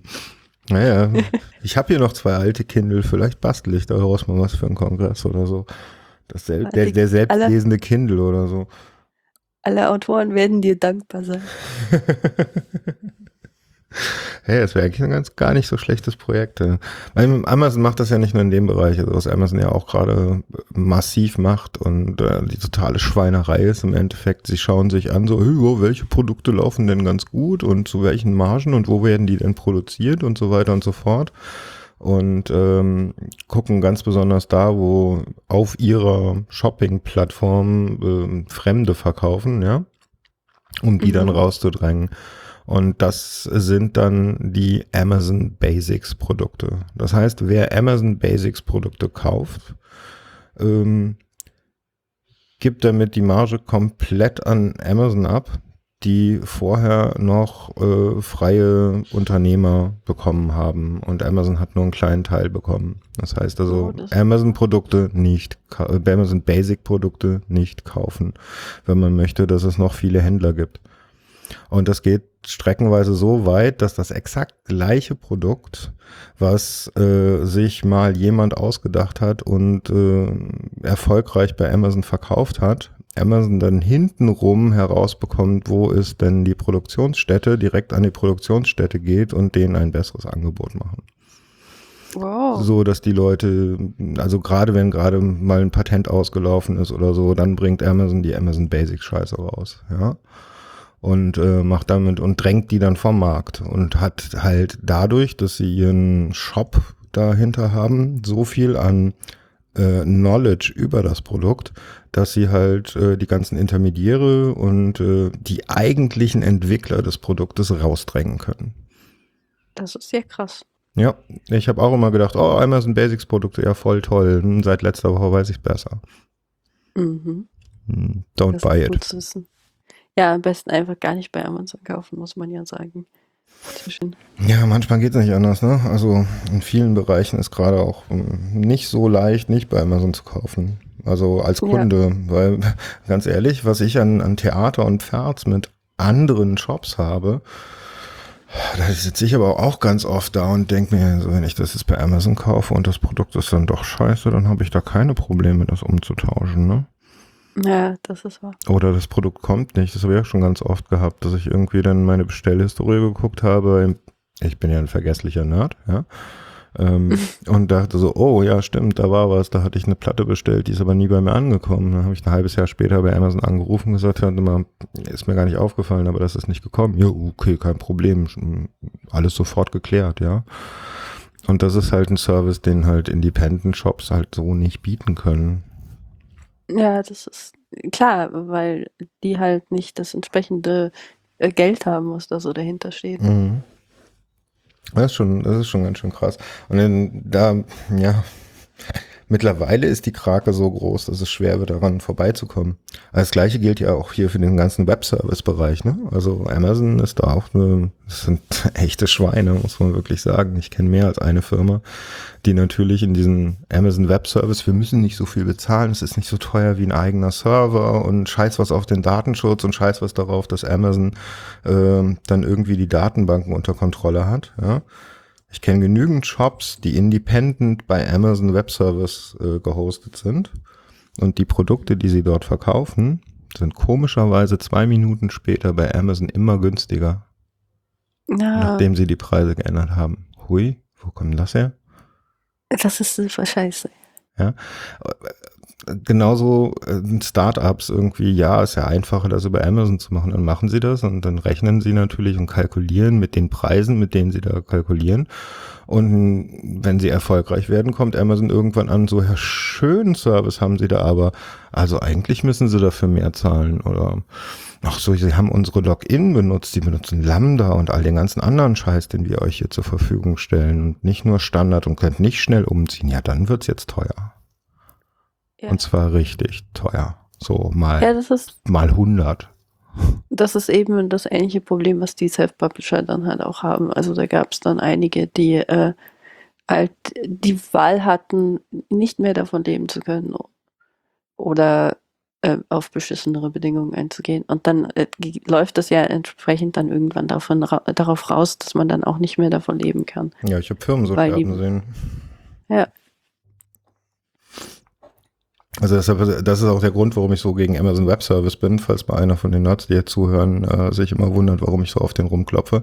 Aber ähm, ich zum Beispiel weigere mich bei jeder Firma oder sowas irgendwo Amazon Web Services einzusetzen in irgendeiner Form. Lieber mache ich den Job nicht, äh, lieber kündige ich. Im, Im Extremfall habe ich auch schon getan. Weil muss ich nicht unterstützen in keiner verdammten Form. Also vor allen Dingen, wenn ich das schon von Anfang an für den falschen Weg halte. Ne? Aber gut, ähm, ja. zu viel von mir. Weiter zu dir. ähm, ist natürlich scheiße für die ganzen Autoren. Äh, was machen die ja. denn jetzt? Naja, halt was anderes.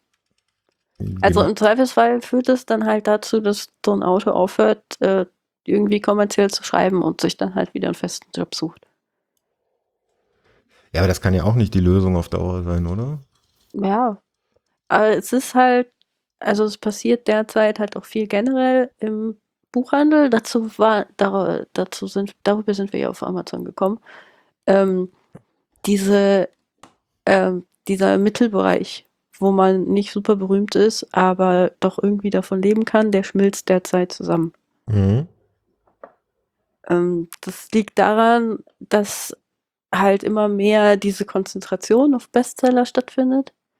Das heißt halt, wenn du in so eine, auch in eine Buchhandlung gehst, das hat halt wirklich nicht immer nur mit Digitalisierung und so zu tun, sondern du gehst in eine Buchhandlung und dann siehst du diesen großen Tisch, wo dann irgendwie 50 Mal der aktuelle Bestseller so in Stapeln liegt. Ach, du meinst den Tisch, an dem ich immer vorbeigehe? Ja, genau. Und äh, das ist natürlich Platz, der dann für andere Bücher nicht mehr zur Verfügung steht. Mhm. Ja, das ist klar. Äh, das äh, passiert in der, in der Fantasy zum Beispiel ganz extrem derzeit, wo du dann wirklich nur noch so eine Handvoll an Leuten hast, die überhaupt auch in die Buchhandlung kommen. Mhm. Das ist mir auch Und schon aufgefallen, halt, ja. Äh, wenn du dir so das, ja genau, bei Thalia oder so mal das Fantasy-Regal anguckst, wenn es überhaupt überhaupt vorhanden ist, dann siehst du halt immer dieselben Autoren. Das mhm. liegt nicht daran, dass sonst niemand Fantasy schreiben würde. Das liegt daran, dass das ist, was Thalia einkauft. Und was Thalia sich dahin stellt. Und dann hast du vielleicht irgendwo mal ein Buch von einem unbekannten Autor, was irgendwo so in einer Ecke so im Regal steckt. Und mhm. im Zweifelsfall ist das dann noch der Mittelteil von der Trilogie. Und der erste und der zweite Teil sind nirgendwo zu finden. Ja, du musst den halt bestellen, ne? Doch deren. Ja, klar, aber ich meine, realistischerweise, wenn du einfach im Buchhandel bist und äh, irgendwas zum Lesen haben willst und du siehst den Mittelteil von der Trilogie, dann guckst du doch eher nach einem anderen Buch, anstatt dann irgendwie zu sagen, ja, also dieser unbekannte Autor, von dem ich noch nicht weiß, ob ich ihn mag oder nicht, der hat hier eine Trilogie geschrieben und das ist der Mittelteil, den hole ich mal und dann hole ich mir den, den ersten Band irgendwie per Bestellung. Also das macht ja niemand. Wenige, ja. ja. Natürlich, aber wer, wer geht denn heute, also, naja, weiß ich nicht. Ich kann jetzt, ich schließe wahrscheinlich von mir auf andere, was falsch ist, weil ich bin Nerd. Ähm, aber wer geht noch in die Buchhandlung zum Stöbern, beziehungsweise das müsste doch auch ein, ein, ein langsam, aber sicher äh, sinkender Marktanteil sein, oder? Also mit den ganzen Hörbüchern, die man heutzutage fast kostenlos kriegt. Also wenn ich mir so anschaue, was es da alles gibt, ähm, wie man da leicht an Hörbücher rankommt für relativ kleines Geld. Ähm, dann sowas wie Amazon, Kindle Unlimited, Kindle an sich, dass du E-Books hast, etc. pp. Das müsste doch den Markt der Buchhandlung ganz schön schmälern, oder? Ja, also das ist auch so ein bisschen ein Problem. Also Digitalisierung generell. Ähm, aber der Großteil ist immer noch nicht digital, also vor allem hier in Deutschland. Also wir Deutschen sind ja generell immer etwas skeptisch gegenüber neuer Technik offensichtlich. Noch oft zu Recht. und ähm, also in Amerika ist das schon krasser mit dem E-Book-Markt und so Sachen, aber hierzulande ist das immer noch nicht so groß. Und ähm, im Moment hat die Buchbranche auch tatsächlich Probleme gehabt, weil die Buchhandlungen halt alle zu waren. Also mein Agent hat sehr geklagt. Wegen jetzt der Krise? Mhm. Ja, also okay. mit den, also dadurch, dass halt jetzt bis vor kurzem noch nicht klar war, wann die Buchhandlungen eigentlich wieder aufmachen können und das halt doch irgendwie ein großer Faktor ist dabei, ob jetzt ein Buch überhaupt bei den Lesern ankommt, äh, ob die das in der Buchhandlung finden, ähm, war das schon schwierig. Dann halt auch so in Bezug auf die Zukunft. Also für meinen Agenten ist dann halt natürlich wichtig, wie er seine Autoren so an die Verlage bringen kann. Mhm. Und wenn die Verlage verunsichert sind, werden die halt vorsichtiger, wenn die neue Werke einkaufen. Aber ändert sich so viel, wenn jetzt die Buchhandlung wieder aufmachen? Also ich kann mir gut vorstellen, dass dann trotzdem nicht so viele Leute in die Buchhandlung gehen und doch lieber bei Amazon bestellen. Weil ja, diese Packstation muss nicht mit Leuten in irgendwie einen Laden und äh, ja, so hier bin paranoid, äh, vielleicht zu Recht, wissen wir nicht, können wir vielleicht im Jahr sagen. Ähm, also lasse ich das lieber mal, mich irgendwie unter Menschen zu geben und, und bestelle mir mein Zeug lieber online. Ich weiß nicht, vielleicht gehen wir da etwas zu sehr von uns aus. Aber es gibt, glaube ich, sehr viele Leute, die derzeit auch sehr verzweifelt äh, sind, äh, dass sie nicht aus dem Haus kommen und dann so einen Trip zur Buchhandlung vielleicht als guten Vorwand sehen. Ja, auch wieder wahr. Ich meine, man kommt ja raus, so ist ja nicht. Du kannst ja schon spazieren gehen und sowas. Ja, mhm. das ist so. Naja, klar, aber wenn, auch wenn ich da von mir ausgehe, ich suche mir immer ein Ziel, wo ich hingehe, das stimmt schon. ja, also, aber der Buchmarkt an sich ist ja jetzt auch ohne die Krise ganz schön im Umbruch. Ja, das auf jeden Fall. Meinst du, du wirst, oder wie, wie siehst du deine Zukunft darin? Also ich sehe meine Zukunft derzeit tatsächlich nicht als Autorin. Ich hatte äh, sogar angefangen, mich nochmal komplett umzuorientieren und hatte Games Programming studiert. Spieleprogrammierung? Ja. Äh, cool. Äh, das ist jetzt äh, ein bisschen hinten runtergefallen, weil ich sehr unzufrieden mit der Uni war, wo ich das gemacht habe. Mhm. Und dann tatsächlich vor Ende abgebrochen habe. Okay, aber bei dir ging es dann wahrscheinlich eher so um die Narrative und sowas oder richtig Coding? Ja, also das, was ich gelernt habe, war schon Coding. Cool. Also ich habe mir halt gedacht, Geschichten erzählen kann ich schon. Mhm. Und dann möchte ich das lernen, was ich noch nicht kann in dem Bereich. Mhm. Und das ist dann halt Coding. Das ist dann so Unity und sowas. Ja, genau. Unity, äh, halt theoretisch auch so ein bisschen Unreal, was wir da gelernt haben, aber das war nicht so viel. Mhm. Ähm, und hast du Pläne damit dann jetzt mal irgendwie demnächst dann Ajax das eigenes Spiel rauszubringen und sowas? Äh, ich hatte mit einem Freund zusammen ein eigenes Spiel angefangen. Das ist momentan auf Eis, weil der selber Probleme hat gerade. Mhm. Aber es war so die Aufteilung, ich hatte das Schreiben und Programmieren übernommen und er hat äh, alles gezeichnet, was man so an, ah. Kunst braucht dafür. Ah, ja. Mhm. Weil das kann ich nicht. Cool, und was würde es werden von Genre? Also das war äh, halt erstmal so eine Visual Novel Sache. Auch interessant. Also halt so prinzipiell einfach, man klickt sich durch Dialoge, die Charaktere merken sich, was man für Entscheidungen getroffen hat. Je nachdem entwickelt sich dann die Story anders so in der Richtung. Mhm.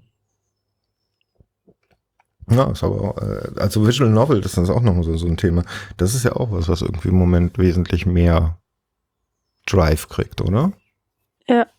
Also ich muss sagen, ich finde das auch echt interessant. Also ich finde das einfach schön, ähm, also auch von der Erschafferperspektive her, äh, sich sowas auszudenken, wo du dann überlegen musst, ja, wenn du diese Entscheidung triffst, dann merkt der Charakter sich und dann kriegst du im Zweifelsfall diese Szene nicht und dafür aber diese Szene im weiteren Verlauf der Handlung und so Sachen, das finde ich sehr spannend.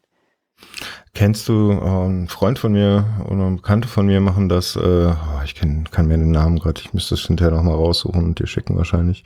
Ähm, so, kennst du diese alten Rollenspielbücher? Also wo du so eine Geschichte folgst und dann ja. würfelst, beziehungsweise dich entscheidest, auf welcher Seite du weiterliest und sowas. Mhm. Ähm, Bekannte von mir machen das jetzt äh, als elektronische Variante. Okay. Ähm, ja, äh, Bekannte von mir haben das tatsächlich vor einiger Zeit noch als echt richtiges Buch nochmal rausgebracht. Ach echt? Das ist ja cool. Ja, Was es gibt noch Buch? so Kleinverlage, die das machen. Das ist, äh, das fand ich als, als, als Jugendlicher total geil, solche Dinge. Das ist so, das hat, das hat mein, mein Rollenspielerlebnis geprägt. Also, ah. ähm, zwei Freunde von mir, ähm, Bernd Perpliers und Christian Humberg heißen die, die haben sowas zusammengeschrieben. Ähm, wo es dann auch so ein bisschen um Filme der 20er Jahre ging. Mhm. Äh, äh und die hatten da irgendwann mal eine Lesung, da war ich dabei. Das war ganz lustig, da die Lesungen zu anzuhören, weil dann halt das Publikum immer entscheiden musste, wie es dann weitergeht. Mhm. Aber würde dich, würde dich interessieren, sowas zu schreiben? Ja, ich meine, im Prinzip, prinzipiell interessiert mich alles Mögliche. Äh, die Frage ist immer, äh, wenn ich nicht davon leben kann, äh, wie viel Zeit habe ich dafür und was mache ich dann, um doch noch irgendwie meine Miete bezahlen zu können. Mhm. Ja, und bei sowas, das ist halt Liebhaberei, sowas zu machen. Weil da, davon kann man, da kriegt man ein paar hundert Euro oder so und das war's. Also ich finde die App von denen sogar richtig gut. Das hat, also er hat ähm, einen Text mit äh, Frank Rieger zusammen veröffentlicht.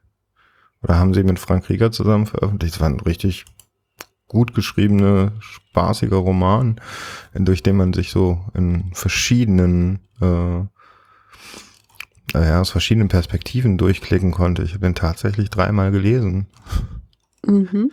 Das, das, das wäre jetzt mal so wieder ein neues Erlebnis, als äh, was, was viele Leute ja auch nicht so kennen. Fand ich total spannend. Aber ich glaube, ich schicke dir das mal was. Äh, ich schicke dir ja. da mal einen Kontakt. Ähm, bevor ich jetzt hier weiter scrolle und gucke, ob ich es rausfinde und wieder komplett den Ton verliere. Ähm, wie lief das denn mit deinen, deinen anderen Romanen? Also du wirst wahrscheinlich nicht aufhören, Romane zu schreiben, oder? Nee, also ich schreibe auch gerade noch mal einen und habe einen Vertrag für einen weiteren.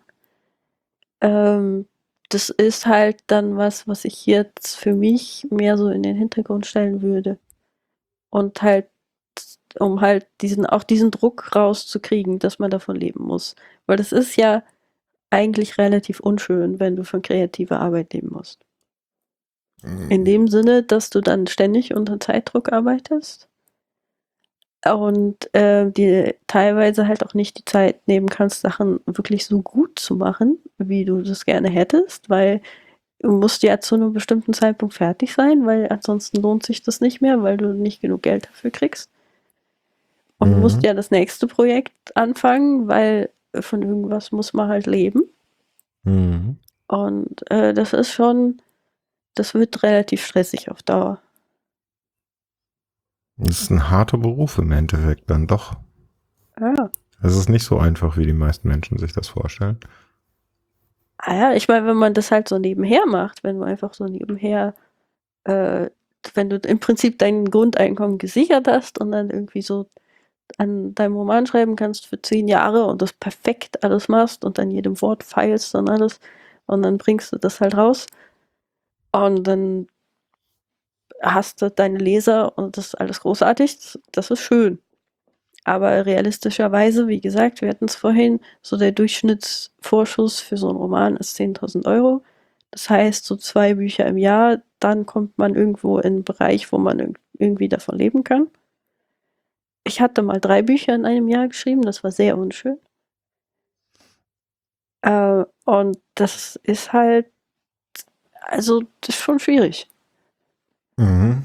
Also ich, ich, ich gehe das gerade so durch mit dem, was ich so denke, was man so zum Leben braucht und mit 20.000 im Jahr. Was bitte? Es geht schon. Du bist halt dann äh, permanent so in mehr oder weniger studentischen Verhältnissen. Ständig am Existenten der steckt Existenzangst, oder? Ich meine, das hilft der Kreativität doch auch nicht. Ja, das ist das, was ich meine. Also mhm. Also du hast dann im Prinzip ähm, deine Abgabetermine, die du unbedingt einhalten musst, weil du ansonsten deine Miete nicht bezahlen kannst. Und dann hast du halt eine Szene, mit der du nicht zufrieden bist, aber es ist keine Zeit mehr, die nochmal besser zu schreiben und dann ist die halt einfach scheiße. Das passiert. Jo, so sieht es bei Software auch ständig aus. also, ja. ähm, das ist eigentlich ein, ein, Plädoyer für so ein bedingungsloses Grundeinkommen, oder? Ja, ich bin auch sehr für ein bedingungsloses Grundeinkommen. Also ich ja finde pr prinzipiell, dass das äh, vielen Menschen sehr viel Gutes tun würde, weil wir brauchen ja auch gar nicht mehr so viele Arbeitskräfte. Naja, also die digitale haben. Dividende, von der man uns so, oder die Automatisierungsdividende, von der man uns so seit den 70ern vorschwärmt, ist ja eigentlich auch nur für die oberen zwei Prozent realistisch, ne? Also für die gilt die, sonst für keinen. Ähm, aber wir, wir sind ja an sich eine Gesellschaft, die so mehr auf kreative Arbeit setzt, ne? Also Dienstleistungsgesellschaft an sich und äh, so, das ist ja die kreative Arbeit ist ja das, was dort eigentlich wesentlich größer wird äh, als die produktive oder immer gleichförmige Arbeit. Und äh, da wäre es, glaube ich, schon ganz gut, wenn wir alle sowas wie ein bedingungsloses Grundeinkommen hätten und uns keine Angst darüber machen müssten, wovon wir den nächsten Monat noch äh, das Fressen bezahlen. Ne? Ja, das denke ich auf jeden Fall auch. Hm. Gar nicht so leicht. ähm, wie haben sich denn deine Romane bisher so geschlagen, wenn ich das mal fragen darf? Äh, ja, unterschiedlich. Also ich habe ja ähm, irgendwann von Fantasy bin ich gewechselt zu Frauenromanen mhm. und historischen Romanen. Hatte das einen, einen, persönlichen oder einen markttechnischen Hintergrund? Das hatte einen markttechnischen Hintergrund, weil meine Fantasy-Romane tatsächlich nicht so gut gelaufen sind. Also ich hatte wohl das Problem, dass äh, meine Interessen in Sachen Fantasy äh, in Bereichen liegen, die einfach nicht so verkäuflich sind, offensichtlich. Das wären? Ähm, also halt einfach nicht diese Sachen mit den großen Schlachten und so. Ach, das gute Fantasy. das ist irgendwie leider das Problem, dass man so diese, diese epischen Sachen besser verkaufen kann in der Fantasy generell. Ja, alle denken irgendwie, Herr der Ringe sei Fantasy. Also das Einzige, was es gibt an Fantasy, sagen wir es mal so. Ja, naja, ähm, auf jeden Fall hatte ich dann halt äh, umgesattelt und hatte irgendwie so ein paar Frauenromane geschrieben. Ähm, und habe dann historische Romane angefangen, weil ich dachte, ich würde gerne irgendwie schon irgendwie mal wieder was mit Schwertern und so. Das ist schon cool, wenn man Leute Schwertkämpfe machen lassen kann hin und wieder. Ähm, und dann habe ich halt äh, das Geheimnis der Papiermacherin geschrieben. Mhm. Und der ist sehr gut gelaufen. Also halt nicht so, dass es ein Bestseller geworden wäre, aber der ist in, irgendwie hatte mein Verlag das geschafft, den in die Drogerien zu bringen. Äh, das ah, heißt, der lag dann okay. so bei Real zum Beispiel. Mhm. Und das Coole an Supermärkten im Gegensatz zu Buchhandlungen ist, Buchhandlungen haben ja ein Rückgaberecht. Mhm. Also wenn eine Buchhandlung ein irgendwie, keine Ahnung, sagen wir 20 Romane von einem Verlag kauft, dann haben die die ein halbes Jahr und nach einem halben Jahr schicken die die Bücher zurück, die sich nicht verkauft haben. Ja, okay. Und dann muss der Verlag auch denen das Geld zurückzahlen. Mhm, da muss der Verlag zusehen, dass er das dann zweitverwertet. Und ja, genau. lass mich raten, dann, beim Real, die haben es gekauft, die müssen selber dafür genau. sorgen, dass es loswerden. Genau, und das heißt halt, die Supermärkte hatten dann halt einfach mal irgendwie so 10.000 Exemplare von meinem Roman und ich habe keine Ahnung, wie viele davon ihre Leser gefunden haben. Also es waren wohl schon relativ viele, weil ich auch relativ viel Rückmeldung von Leuten bekommen habe, die das dann ja gesehen und gekauft haben und äh, auch die Rezensionen sind relativ viele. Ähm, aber das heißt, alles, was sich nicht verkauft hat, ist halt trotzdem was, wo ich Geld dran verdient habe. Ja, okay. Das ist dann verstehe. im Zweifelsfall irgendwo in der Krabbelkiste. Oder so. mhm. Aber das interessiert dich dann eigentlich auch nicht mehr, oder? Ob das in der Krabbelkiste landet. Ja, ich meine, es ist halt natürlich schöner, wenn das seine Leser findet, aber auch von der Krabbelkiste aus findet das ja vielleicht noch seine Leser. Mhm. Wie steht das eigentlich mit so Dingen wie Hörbüchern und so? Äh, ja, es gibt jetzt zu den historischen Romanen gibt es auch jeweils ein Hörbuch. Hast du das selber eingelesen? Nee. Das finde ich eigentlich immer das Tollste, wenn der Autor selber einliest. Also ja, gerade jemand, der gesagt, reden kann und du kannst reden. Äh, nee. Doch.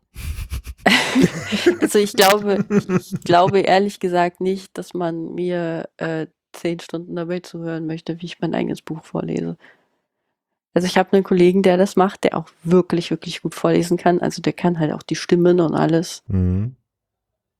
Äh, das, das, ist großartig. Das ist gar nicht, also das ist ein Add-on, finde ich, wenn jemand das auch mit stimmen kann oder so. Hier, Meister ist ja Rufus Becker dabei, ja. Ähm, das, das hat, ist ein Add-on, aber das muss nicht sein. Auf der anderen Seite, meine Empfinden, wenn ich es höre, ist, ähm, was mir sehr, sehr oft auffällt, wo mir dann auch richtig, das ist, das bricht die Immersion so dermaßen, dass ich oft keinen Bock mehr habe, das, das mitzulesen, ist, dass man oft Sprecher hat, die äh, die Worte, die da drin benutzt werden, eindeutschen zum Beispiel, gerade bei so mhm. Science-Fiction-Romanen und so weiter, wo ich dann echt nur noch da sitze und es geht mir den Rücken runter. Nee, äh, ja, der glaub, Autor wüsste dann, was da, was dahinter steht, ja, was das, ja, das was dann meint, was davon Englisch ist, was davon Deutsch ist und so weiter und so fort, ja. Allein solche Kleinigkeiten sind es ganz oft. Es gibt ganz viele Sci-Fi-Romane, die kann ich mir nicht anhören, weil ich einen Affen, wenn da irgendjemand elaboriert über Technik redet und dann mit so Dingen daherkommt äh, wie äh, Universal-Serial-Buß. Oh. Ja, sowas. Ich krieg einen Affen und das passiert bei dem Autor natürlich nicht. Und zum ja, anderen hat der Autor eine Pronunziation, weil er weiß, was kommt, weil er weiß, wie er seine Figuren darstellen will, etc. pp. Was die meistens nicht haben. Da muss er jetzt schon extrem gute Leser haben und davon gibt's nicht so viele. Ja. Ja, ich hatte jetzt äh, ganz viel Glück mit meinem neuesten Roman. Äh, da hatte sich dann die Sprecherin auch bei mir gemeldet mhm. Und hatte dann noch so Rückfragen gestellt zu den Charakteren und so. Muss ich mir ähm, mal anhören. Das ist noch nicht raus. Das ja. ist ah. gerade noch, das wurde jetzt erst vor kurzem eingelesen. Mhm. Also das ist noch in Arbeit. Und er hatte dann auch äh, halt nochmal bei der, bei der Aussprache von verschiedenen Worten und so mal gefragt. Da kommt zum Beispiel äh, das Dorf Eltewille drin vor. Mhm. Äh, und das ist hier bei Wiesbaden. Mhm. Also meine Schwester wohnt da in der Nähe. Und das ist so ein Ding, wo sie da meint, ja, wie spricht das dann aus? So Eltville oder so? Ist das Französisch? Wenn ich, nee, das heißt Eltville, das klingt komisch, aber ist so. Mhm. Sowas äh, kann man da nochmal klären. Also ich fände es spannend, mal von dir selber aus vorgelesen zu bekommen. Machst du sowas wie Lesungen? Ja, ich mache hin und wieder Lesungen. Also jetzt halt gerade eher nicht. Hm, ja, klar. Äh, aber ich habe auch schon Lesungen gemacht. Ich glaube, das eine oder andere könnte sogar auch irgendwo mal online sein, wenn man auf YouTube danach sucht. Aber ich bin ehrlich gesagt davon überzeugt, dass ich nicht so gut lesen kann. Ich kann jetzt nur aus dem schätzen, was ich von dir in dem Podcast gehört habe, wie du so hier mit mir sprichst und so. Und ähm, ich glaube, du unterschätzt dich. Wer weiß. wer weiß, wer weiß, ja. Und auch das, also ähm, dieses Projekt mit Thomas, das macht dir viel Spaß, oder? Ja, ja, das ist auch das Schöne. Ich kenne den Thomas ja schon relativ lange. Äh, aber ich hatte irgendwie ein paar Jahre lang irgendwie gar keinen Kontakt mehr mit ihm. Und dann hatte er sich auch gemeldet, weil er irgendwie Interview zu dem äh, Sachbuch da, was ich mit der äh, Claudia Hochbrunn zusammengeschrieben habe, machen mhm. wollte. Und seitdem äh, haben wir halt wieder Kontakt und äh, machen halt den Podcast zusammen. Das ist schön, da so die Gelegenheit zu haben, immer wieder mit ihm zu reden. Ja, das finde ich auch super. Also ich meine, ich feiere jede einzelne von euren Folgen über Harry Potter derzeit. Das freut mich sehr. Also ich meine, ich bin früh in den Topf gefallen sozusagen. Also ich habe sehr früh mitbekommen und fand es schon ziemlich geil. Ich habe die englischen Bücher verschlungen. Äh, das Deutsche nämlich immer über Rufus Beck war. Aber es ist auch so eine dieser Hörbücher, Hörbuchserien im Endeffekt, die irgendwie immer mal wieder im Hintergrund laufen. Ne? Also, schön. ja. Und ich weiß gar nicht, was mich so an Harry Potter fasziniert, weil eigentlich ist es eine 0815 Story, wenn man mal so dahinter schaut, oder? Ja, es kommt halt auch immer darauf an, zu welcher Zeit in seinem Leben man mit sowas zu tun bekommt. Also naja. ich habe ja generell die Theorie, dass äh, also du wärst da die Ausnahme, aber prinzipiell bedeutet Harry Potter Leuten, die jünger sind als ich, mehr als Leuten, die älter sind als ich. Naja gut, ich bin schon immer in dem Falle jung geblieben oder andere sagen zurückgeblieben. Bleiben wir bei jung geblieben. ähm, Mir ist es egal. aber also du hast halt vor allem halt Leute, die damit tatsächlich aufgewachsen sind. Also Leute in meinem Alter und jünger. Mhm.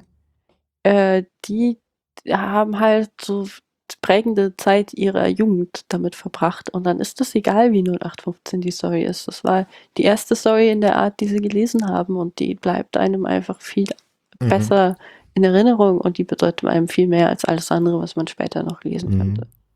Ja, für mich sind das Shadowrun-Romane. okay, das ist interessant. ja, die habe ich verschlungen als Kind. Also, also meine Mutter wollte mich auch von abhalten am Anfang, weil ich habe die sehr, sehr früh geschnappt. Also mhm. irgendwie mit sieben oder so bin ich an diese Bücher oh. geraten. Nee, ich habe sehr, sehr früh gelesen. Also ich habe mit fünf Jahren, habe ich äh, meine Mutter wahnsinnig damit gemacht, dass ich ihr Sachbuchregal auseinandergenommen habe. Ah, okay. Ähm, ich habe äh, mit Asterix angefangen. Und ich hatte auch immer den Vorteil, meine Mutter hat bei Bertelsmann gearbeitet. Das heißt, äh, ich oh, ja. konnte alle drei, vier Wochen durchs Antiquariat, wo die halb beschädigten oder nicht ganz richtig gedruckten Bücher halt an die Mitarbeiter zu einem Schleuderpreis rausgegangen sind. Ne? Mhm. Also ich konnte mich da alle paar Wochen komplett als, als Kind eindecken. Und da bin ich dann irgendwann über Shadowrun gestolpert. Und das ist eine riesen Buchreihe gewesen und äh, Cyberpunk und Science Fiction und wow, Magie, cool. ja, das ist schon natürlich cool. Da gibt es auch einige sehr gute Romane. Oh ja, an die ersten. Also ich muss sagen, ich, ich habe Teile davon auch nochmal wieder später gelesen. Und ich muss sagen, gerade die ersten acht Romane und auch die, wo zwei Deutsche, äh, die Deutschland in den Schatten Sachen machen, Mhm. Das sind heute noch richtig gute Romane. Das sind richtig gute Sci-Fi-Romane. Die auch richtig intensive Themen angehen im Endeffekt darunter und nicht einfach nur irgendwie eine Thriller-Geschichte sind, wo es hauptsächlich darum geht, wie grausam Menschen dabei umgebracht werden. Also was ja heute so der Standard Sci-Fi ist. Äh. Also ich kann es nicht mehr lesen, ich kann es nicht mehr hören. Ganz ehrlich, so Elsberg und so weiter, ist zum Kotzen. Den habe ich tatsächlich nie gelesen. es ist einfach nur, es ist nichts anderes als eine, ähm, ein bisschen eine im Moment kontroverse, mögliche Sci-Fi-Geschichte auf ein wie spritzt am meisten Blut-Thriller zu klatschen. Zumindest aus ja. meiner Perspektive. Ja, das verkauft sich wie geschnitten Brot. Ja, gut, Thriller verkaufen sich irgendwie immer das wird ja dann teilweise auch gar nicht mehr unter dem Label äh, Sci-Fi verkauft. Mhm. Das ist ja auch so ein Trick, weil Science Fiction verkauft sich nicht mehr. Ach was. Äh, ja.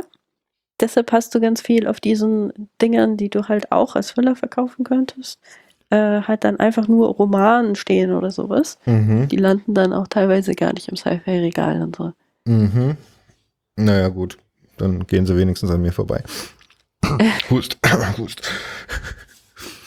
äh, so, genau, da wollte da wollt ich noch hin. Also ich wollte einmal noch über, über äh, Helden auf der Couch. Wie seid ihr auf die Idee mhm. gekommen? Mhm.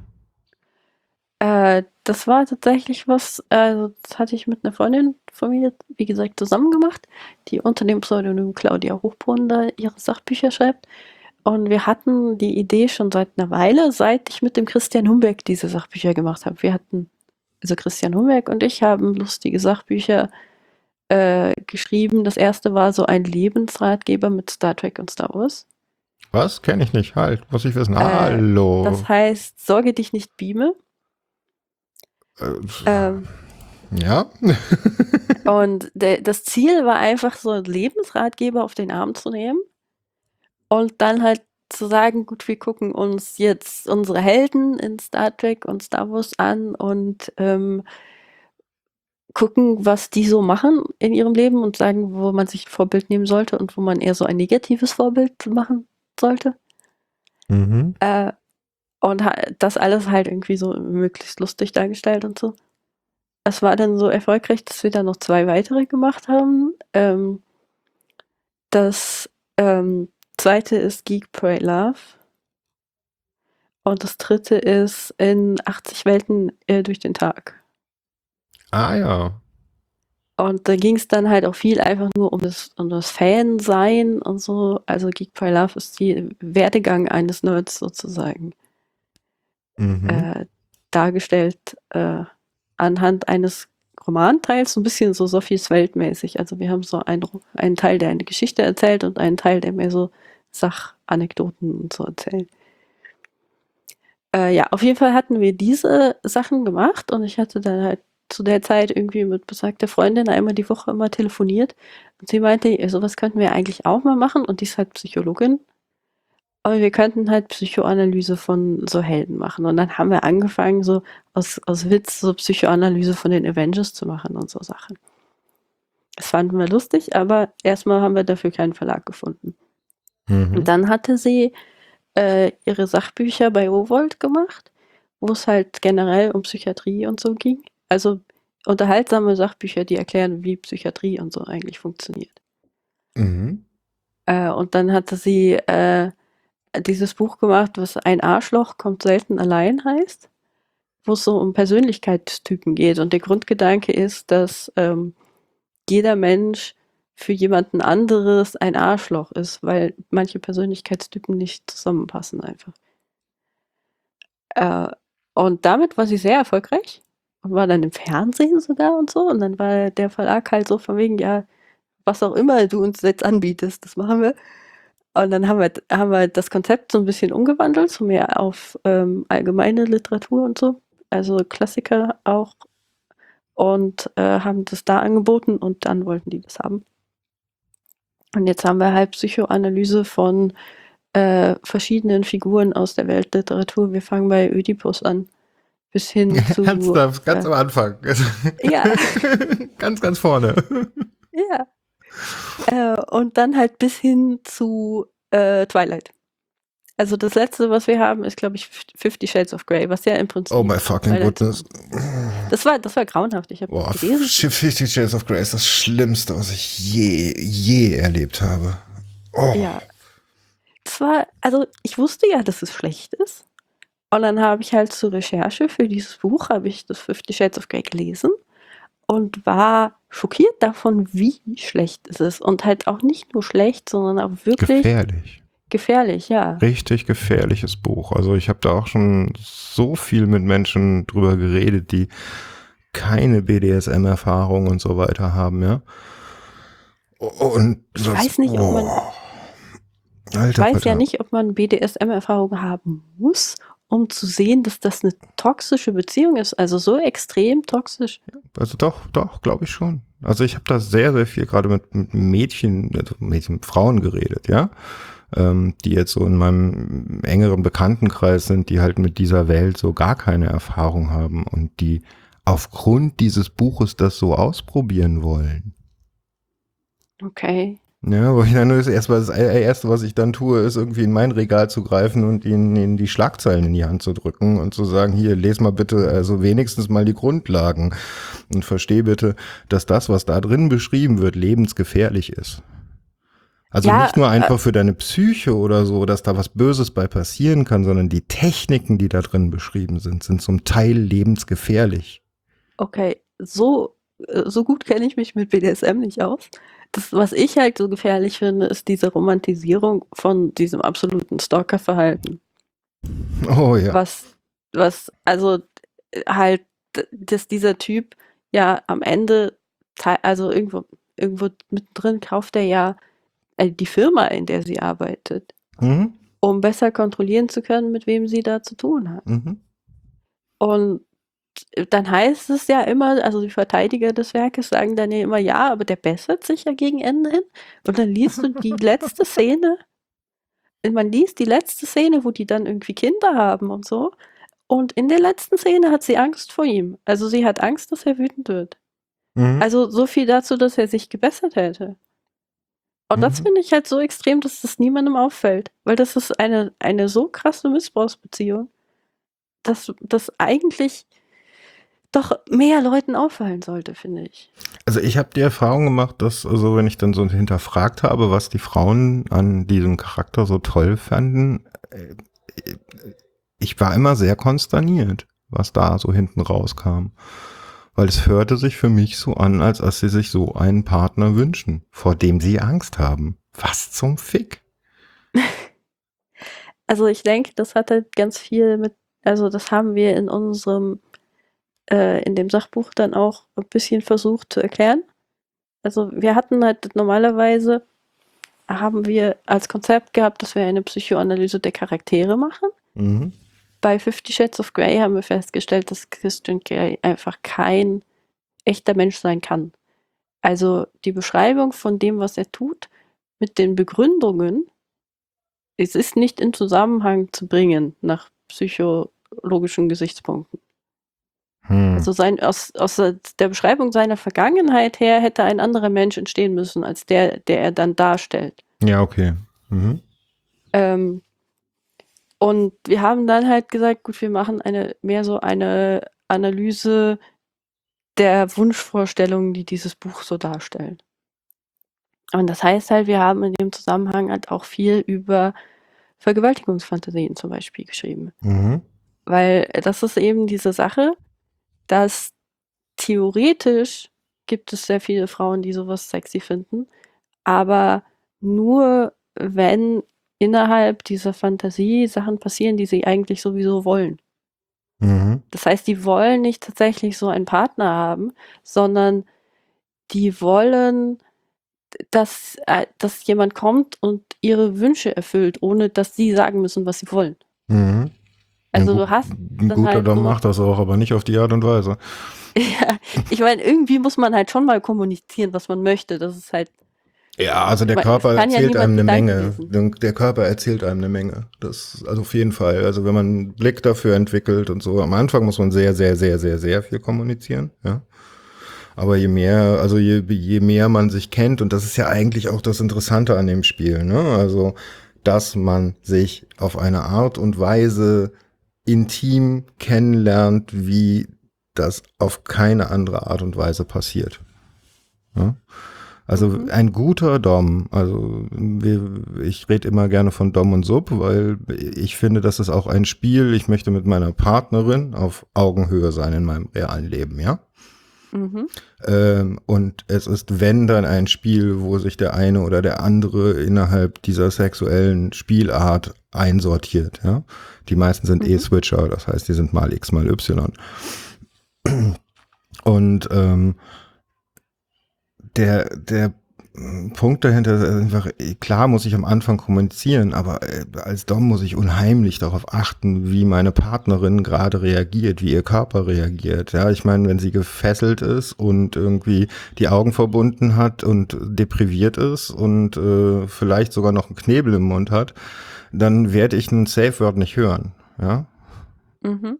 Und dass man allein Safe Words ausmacht, meistens sogar mehrere für weiß nicht, sowas, das fängt an, mir nicht zu gefallen. Ja, also wenn das Spiel hier weitergehen soll und uns beiden Spaß machen soll, mach was anderes. Ähm, bis hin zu, ich habe Panik, sofortiger Abbruch. Ja, das muss, muss vorher geklärt sein. Komplett. Ja. Dass man sowas überhaupt äh, mitdenkt und sowas. Aber wenn ich jetzt zum Beispiel als Dom spiele, ja, dann fühle ich mich zwar als dominanter Part in dem Moment, ich bin der ausführend dominante Part von außen betrachtet, aber eigentlich bin ich nur, also für mich in meiner Wahrnehmung bin ich darin aber auch wieder nur der Dienstleister ihrer Lust. Okay. Wenn du verstehst, was du meinst, ja? Äh, ja. Was, was ich ja. meine. Das, das, meine wichtigste Aufgabe ist darauf zu achten, es so weit zu treiben, dass sie ihren Spaß hat, aber es nicht zu übertreiben. Mhm. Und das ist ja, so ein scheiß schmaler halt, Grad. Das ist halt dieses, dieses Prinzip. Also es gibt halt sehr viele Frauen, die gelernt haben, dass ihre sexuellen Bedürfnisse halt irgendwie schlecht sind, weil man in unserer Gesellschaft ja immer noch irgendwie dieses Denken hat, dass Frauen eigentlich keine sexuellen Bedürfnisse für sich selber haben dürfen. Oh Gott. Ähm, und dass diese Frauen sich wünschen würden, dass jemand käme und sie ihre geheimsten Wünsche irgendwie ihnen aufzwingt, sodass sie halt nicht in die Situation kommen, irgendwie mal auch nur ansatzweise äußern zu müssen, dass sie das wollen könnten. Dann können sie so tun, als hätten sie es eigentlich nicht gewollt und aber es trotzdem genießen. Und das, das, ist, geht nicht durch meinen Schädel gerade. Das will nicht parsen. Das will das überhaupt ist, nicht parsen. Halt, das ist die ganze, das ist die ganze Basis von Vergewaltigungsfantasien, die halt sehr oft vorkommen bei Frauen tatsächlich. Oh Gott. Das ist aber eigentlich ein Erziehungsproblem, ehrlich gesagt. Ja, natürlich. Das ist ein Sozialisationsproblem. Ganz definitiv. Wow. Nee, also, okay, wieder was gelernt. Hammer. Puh. Ja, aber damit habe ich also, gerade mit Fifty Shades of Grey habe ich ein Riesenproblem gehabt. Und auch heute noch kommen immer wieder Leute an, ne? so, die sowas fragen. Ich bin recht offen mit der, damit, dass ich, dass ich da spiele und dass ich Bescheid weiß, ein bisschen wie es da drin aussieht. Und äh, mhm. dann, da ich da so offen bin, nimmt man auch gern mal das vertrauliche Gespräch mit mir wahr. Ne? Nee, gut, das ist sehr gut, dass Sie sich fragen. Mhm. Kannst du Ihnen weiterhelfen? Finde ich dann schon so, ja, ja, ja. Also es gibt bestimmte Bücher, die habe ich schon mehr als zehnmal gekauft. Weil ich krieg sie nie wieder. Oh je. Aber. Was Gutes getan. Oh ja, vielleicht.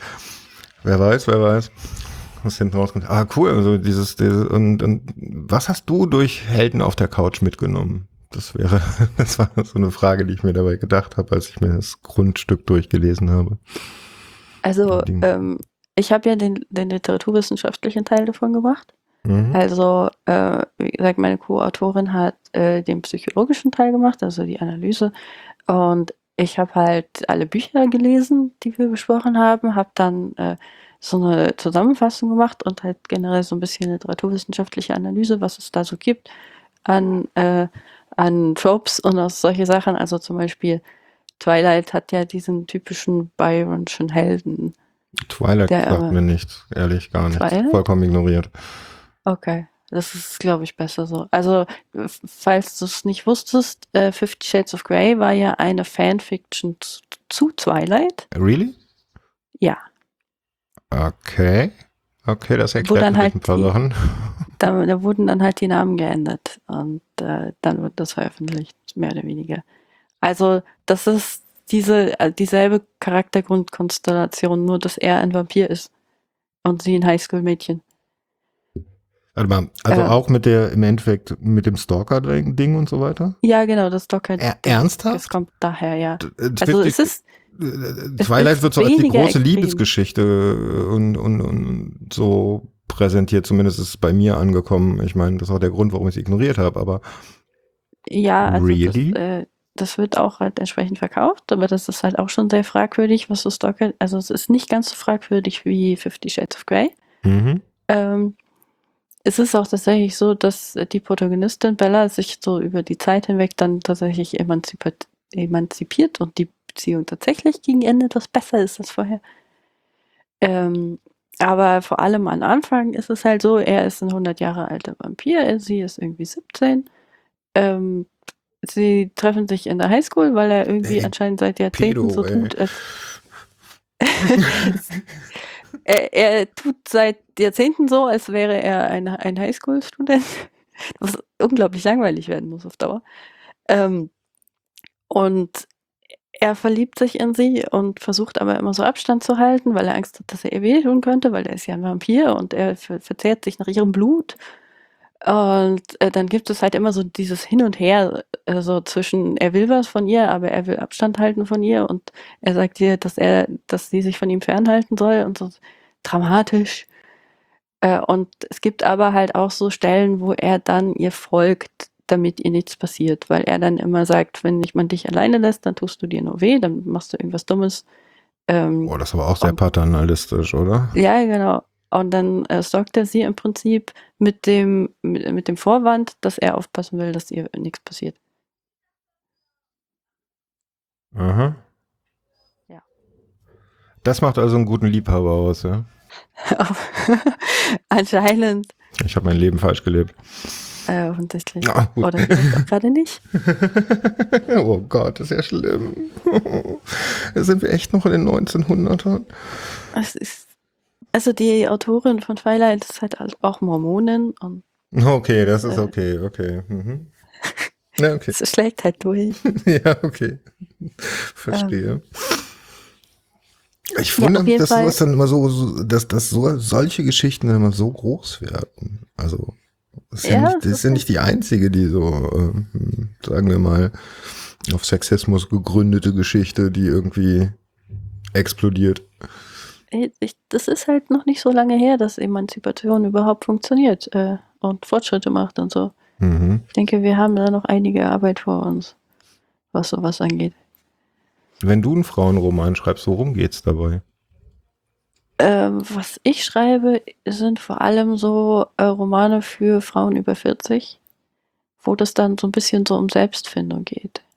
Also das, der Schwerpunkt liegt gar nicht so sehr auf der Liebesgeschichte, obwohl es dann halt immer doch noch eine gibt.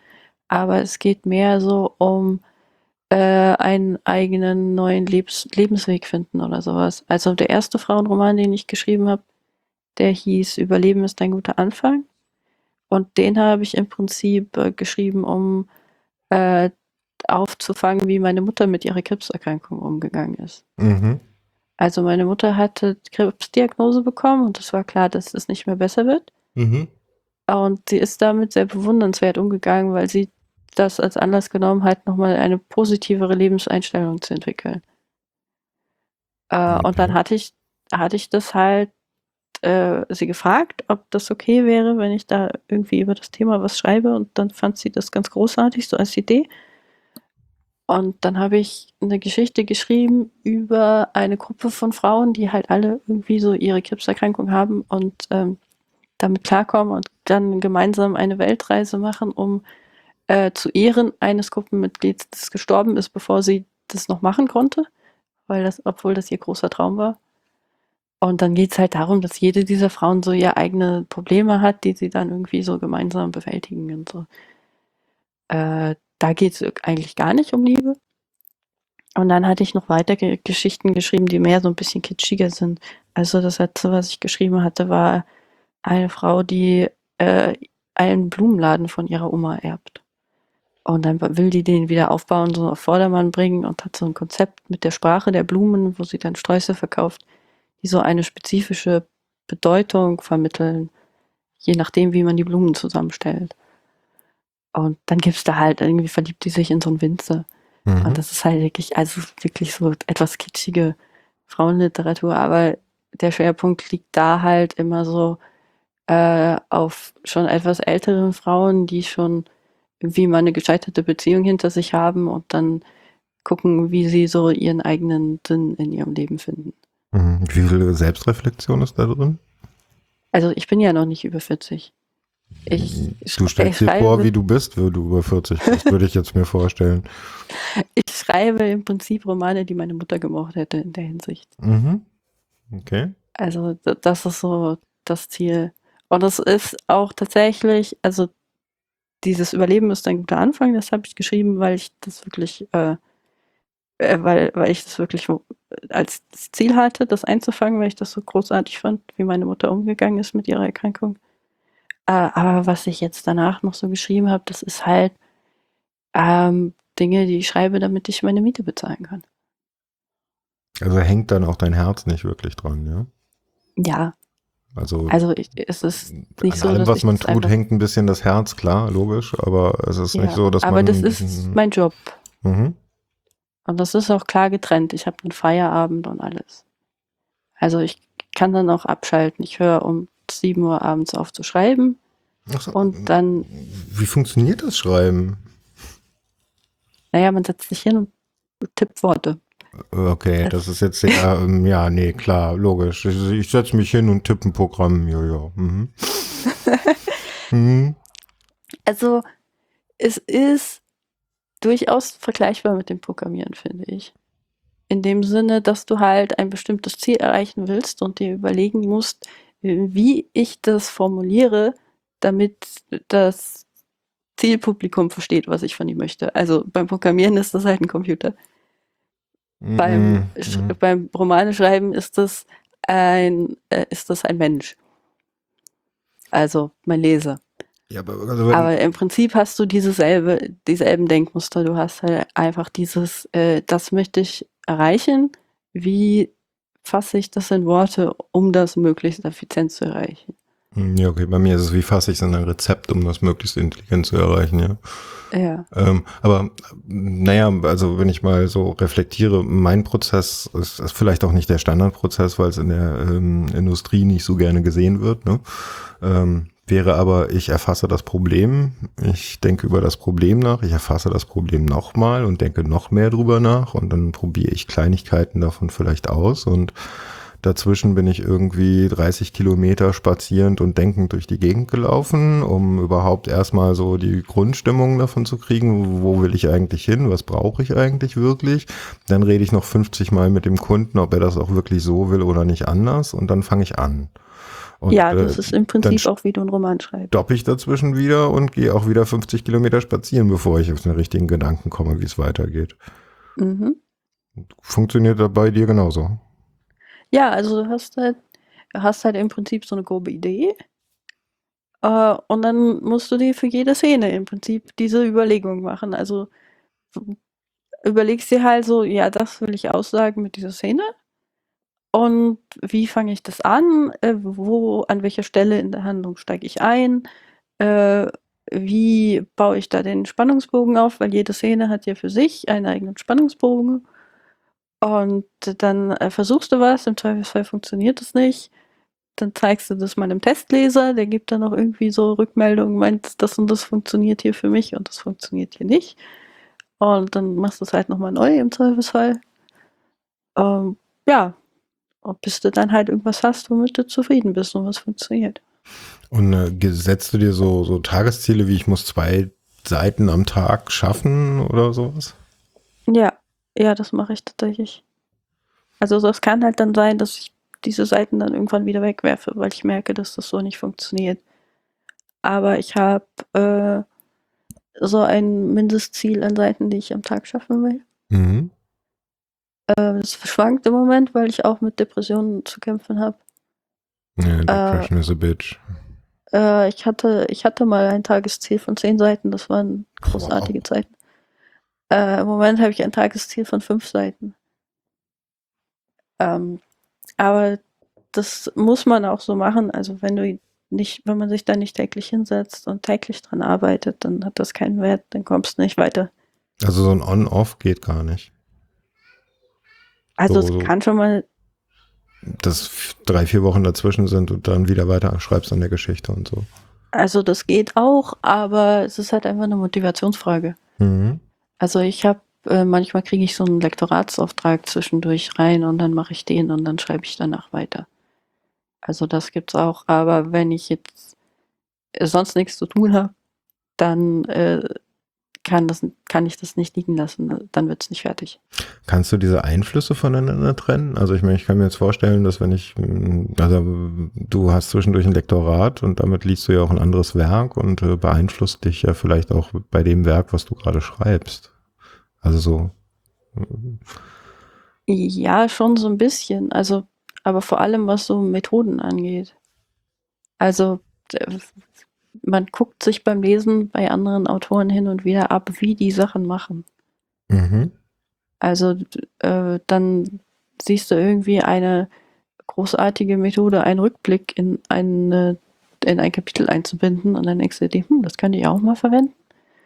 Oder äh, Sachen in der Richtung halt. Äh, also das sind aber handwerkliche Sachen. Und äh, ansonsten so vom Ton oder so beeinflusst zu werden, das passiert nur, wenn du se dir selber nicht sicher bist, was du eigentlich schreiben willst. Mhm.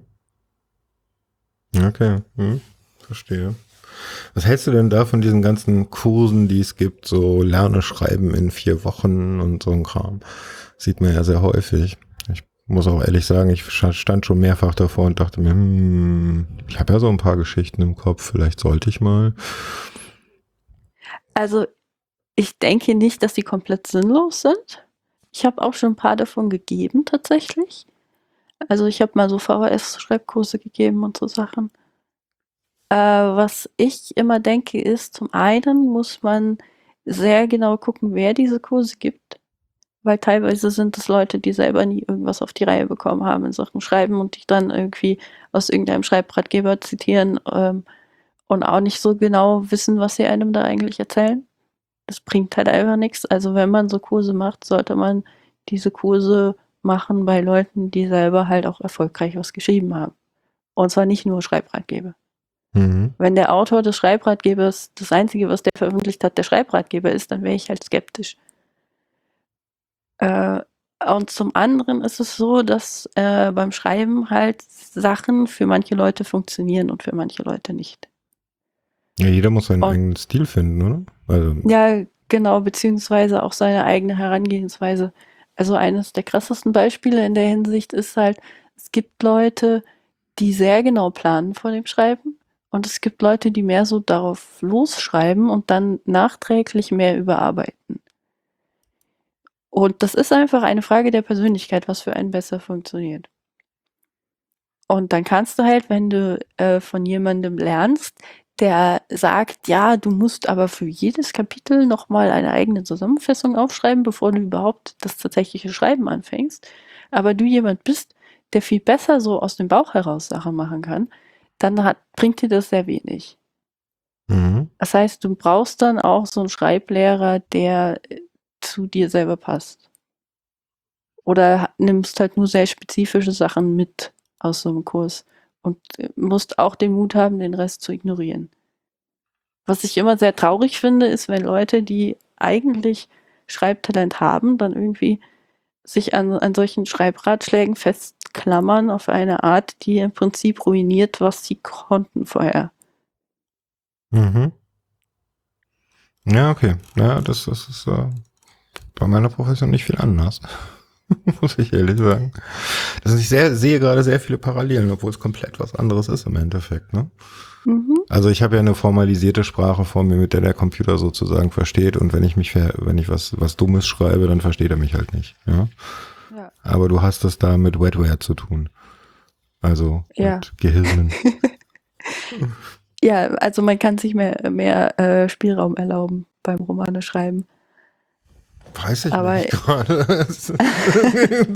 hört sich für mich nicht unbedingt so an. Man muss schon, schon sein Publikum extrem gut treffen. Ja. Du, du, kriegst nicht die exakte Rückmeldung, die du vom Computer kriegst. Ah ja, glaub mir, so exakt ist die Rückmeldung auch nicht. Das sehen wir dann bei jedem Exploit, also meine ich. Manchmal denkt also wenn du, auch, wenn du das macht der Geist. vergisst, dann ja, okay, klar, so Kleinigkeiten. Ja, aber das überliest ja ein Leser auch. Also ich meine, wie viele Bücher habe ich schon in der Hand gehabt mit tausenden von Schreibfehlern, ja. Ja, das ist wahr. Und die meisten fallen dir ja nicht mal mehr auf. Also so. Wenn du geübt liest, dann liest du eh nur den ersten Teil eines Wortes. Ja, okay. Ja, das ist wahr. Ja, was ich beim Programmieren aber sehr nett fand teilweise, war, äh, dass ich Physik besser verstanden habe plötzlich. Ach echt? Ja. Wie, wie ist das passiert? Halt, also das ist halt dadurch passiert, dass ich das in der Schule immer sehr abstrakt gelernt habe. Halt, du hast halt diese Formeln da und dann musst du da irgendwas ausrechnen und dann sagt dir mal der Lehrer, ob das Ergebnis richtig ist. Oder mhm, und dann mhm. hatten wir halt äh, unser, äh, äh, unser Modul da über Physikprogrammierung. Und dann machst du das, äh, ah. sagt dir der Lehrer, so, du machst das jetzt in Unity, aber du darfst alle Unity-Physik nicht verwenden. Ah, guter Plan, ja gut. Und dann ähm, hast du halt direkt, siehst du, ob du das richtig gemacht hast oder nicht. Das heißt, mhm. du wendest diese physikalischen Formeln an und wenn dann die Objekte, die du da reingesetzt hast in Unity tun, was sie tun sollen, hast du es richtig gemacht. Und wenn nicht, dann hast du es falsch gemacht. Mhm. Das fand ich sehr, sehr spannend. Und dadurch habe ich dann irgendwie Sachen auch besser verstanden, weil dann ändert man irgendwo eine Zahl und plötzlich fliegt irgendwas irgendwo komplett weg. Mhm. Und dann, ja, okay, ich habe die Gravitation falsch geändert. Richtig, ja, okay, das, das, ja, das ist eine Form von Ausprobieren, ja. Das ist so von sich herantasten. Ist halt schwer im Unterricht beizubringen, ne? Also. Ja. Wobei man das heute, glaube ich, auch wieder anders machen kann, aber naja, wir müssen nur Thomas zuhören zu dem Thema Digitalität und Schule. ähm, kann ich übrigens auch sehr empfehlen, auch wenn er sehr rantet dabei. ja, ich habe es teilweise schon gehört. Zug auf Corona-Unterricht jetzt. Wenn du jetzt so einen Historienroman machst, also historischen Roman machst, wie, wie die Kompassmacherin, Ja. Ja, da musst du dich doch auch extrem darauf vorbereiten. Also wie war es damals wirklich und so. Also du kannst ja nicht einfach dir, also was ich auch schon gelesen habe, aber dann echt eher schlechtes, so dir vorstellen, das Mittelalter war halt so, ja. Also, also wo wir ja meistens nur ja, hören, sagen und, und das Leben der Überreichen dieser Zeit irgendwie mitbekommen, ja. Also die wirkliche mhm. Forschung ist ja dann, sieht ja, sah ja eigentlich ganz anders aus im Mittelalter, als wir uns das häufig vorstellen. Ja, also, das ist so. Sind auch Menschen unseres geistigen Standes gewesen, ja. Die sind nicht dümmer gewesen. Ja. Ähm, also das ist natürlich relativ viel Recherchearbeit.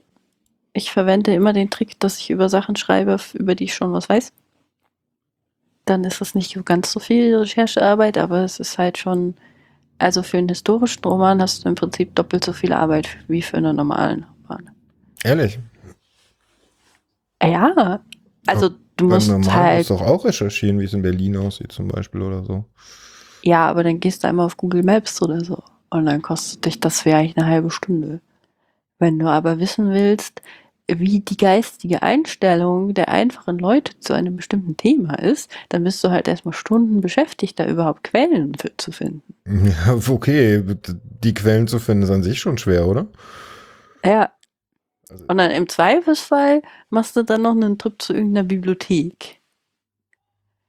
Oder mhm. besorgst dir noch irgendwie ein Buch dazu. Weil halt online irgendwie nur so eher oberflächliche Informationen zu finden sind. Und ganz im Zweifelsfall schreibst du noch irgendeinen Experten an, der mhm. dann hoffentlich antwortet. Okay. Um dann auch nochmal irgendwie Hinweise. Im Zweifelsfall antworten die dann auch mit, ja, in dem und dem Buch steht da mehr dazu. und dann besorgst du dir das Buch wieder. Also das ist halt schon relativ viel. Aber du besorgst dir die Bücher dann in der Bibliothek oder ähm, kaufst du die? Ja, oder halt im Antiquariat oder so. Je okay. nachdem, wo man, wo man die gut kriegt. Ähm, also ich kaufe mir nicht für 100 Euro irgendwie Fachbücher, das nicht. Warum jetzt Nürnberg? Ähm, das hatte damit zu tun, dass ich äh, das Geheimnis der Papiermacherin ähm, spielt. Äh, äh, also die Protagonistin ist die Tochter eines Papiermüllers Mhm. Das heißt, um den Schauplatz festzulegen, habe ich geschaut, wie äh, die Papiermacherei sich in Deutschland ausgebreitet hat zu der Zeit, wo es eigentlich viele Papiermühlen gab mhm. und wo es auch relativ viele Quellen darüber gibt, was zu der Zeit in dem Gewerbe so passiert ist. Und dann hatte ich Nürnberg gefunden, äh, weil es da auch ähm, noch eine relativ gut erhaltene Papiermühle gab. Die hatte auch, die hat eine eigene Website, die hatte relativ viele Informationen, wem die gehörte zu der Zeit und was da so die Sache war mit den Sammelprivilegien von den Lumpen, wo es ja ganz viel drum geht in meinem Roman, dass sie halt die Rohstoffe zum Papier machen. Das waren ja Lumpen früher. Also mhm. die wurden ja aus, äh, aus Stoff, Stoffen hergestellt oder so Fadenresten und so Zeug. Ja, Hanf war äh, das ja im Regelfall, ne? Ja, also äh, ganz viel auch so alte Kartoffelsäcke und so Sachen. Mhm. Oder halt wirklich äh, Klamotten, die man nicht mal mehr als Putzlumpen verwenden konnte. Mhm. Äh, die wurden halt dann eingeweicht, also im Prinzip zum Gammeln gebracht und dann zerstampft und dann ähm, hat man daraus Papier geschöpft. Mhm. Und äh, der, der Konflikt in dem Roman, da geht es halt darum, dass, äh, dass die Lumpen immer teurer werden und sie aber Papier trotzdem irgendwie noch kostengünstig herstellen müssen. Und dann äh, gab es halt diese Sache mit den Sammelprivilegien. Das heißt, jede Papiermühle hatte so ein Einzugsgebiet, in dem sie Lumpen sammeln durfte. Und äh, außerhalb äh, durfte man äh, diese Lumpen nicht dieser Papiermühle zuführen. Das heißt aber, wenn eine Papiermühle irgendwo mehr Geld für Lumpen bezahlt hat, dann wurden die geschmuggelt über diese Sammelgebietsgrenzen mhm. hinweg. Mhm. Und äh, das ist halt der Konflikt. Und äh, Nürnberg war da relativ ergiebig, weil es da halt zu der Zeit relativ viele Papiermühlen gab und ich da relativ gut auch die fiktionale Papiermühle dann einfügen konnte, die ich da drin habe.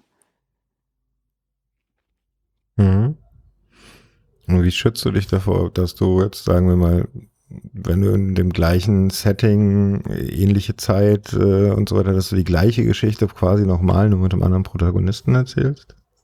Oder anderer Protagonistin in dem Fall? Entschuldigung. Du meinst, ähm, wenn ein anderer Autor sowas in der Richtung schon geschrieben hat? Nee, nee, du. Also, dass du dich nicht selbst kopierst. Äh, ich nehme halt einfach äh, ganz andere Konf Grundkonflikte.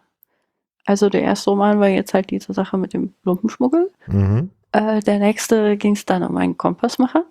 Mhm. Also das ist halt einfach schon eine komplett andere Grundvoraussetzung. Die Sache mit dem Kompassmacher, also es spielt auch in Nürnberg.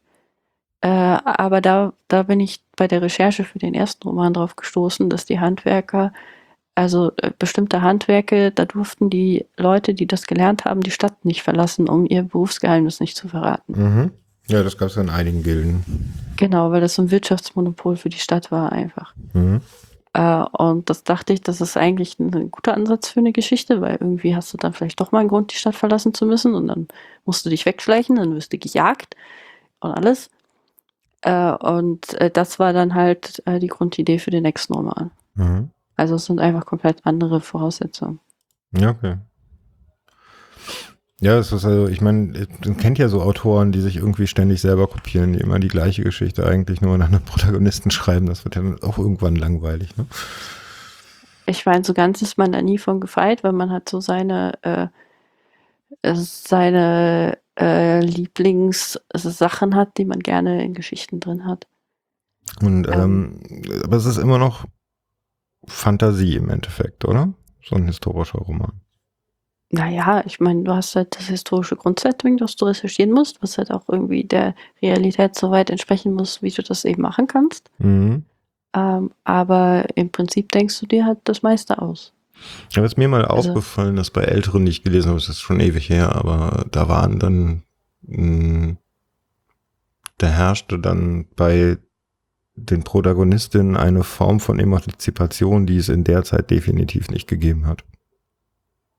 Ja, das ähm, hängt halt auch damit zusammen, dass man sich als moderner Leser natürlich auch trotzdem damit identifizieren können sollte. Also mhm. als Schreiber von historischen Romanen hat man immer so diesen Balanceakt zwischen wie haben die Leute früher gedacht und wie mache ich die Charaktere so, dass äh, der Leser in der modernen Zeit eine Identifikationsfigur hat. Aber du würdest jetzt nicht behaupten, so war das damals, was in deinen Romanen steht. Also ich bin ziemlich sicher, dass das nicht exakt so war, weil ich habe ja auch nur wiederum Berichte darüber, wie das so war beziehungsweise irgendwelche Forschungen, die Leute angestellt haben. Mhm. Äh, ich denke mal, dass da schon, also zum einen wissen wir nicht exakt, wie das war. Mhm. Und äh, zum anderen äh, bin ich ja jetzt auch nicht perfekt in Sachen Recherche. Das heißt, es macht sich ja auch mal Fehler, was das angeht. Und zuletzt habe ich dann halt, äh, vor allem was die, was die Einstellung der Charaktere und so angeht, äh, irgendwo meine Grenzen, mich in so mittelalterliche Menschen reinzudenken. Mhm. Also ich denke prinzipiell, dass Leute früher teilweise sehr viel mehr so waren, wie äh, wir heute auch sind, weil sich Menschen nicht so sehr verändern. Aber also als Atheist habe ich zum Beispiel sehr große Probleme, mich so in dieses christliche Kann ich voll nachvollziehen. Ich bin auch Atheist an der Stelle und äh, eher so in der radikalen Sicht ange, angesiedelt sogar und äh, fällt mir auch sehr schwer.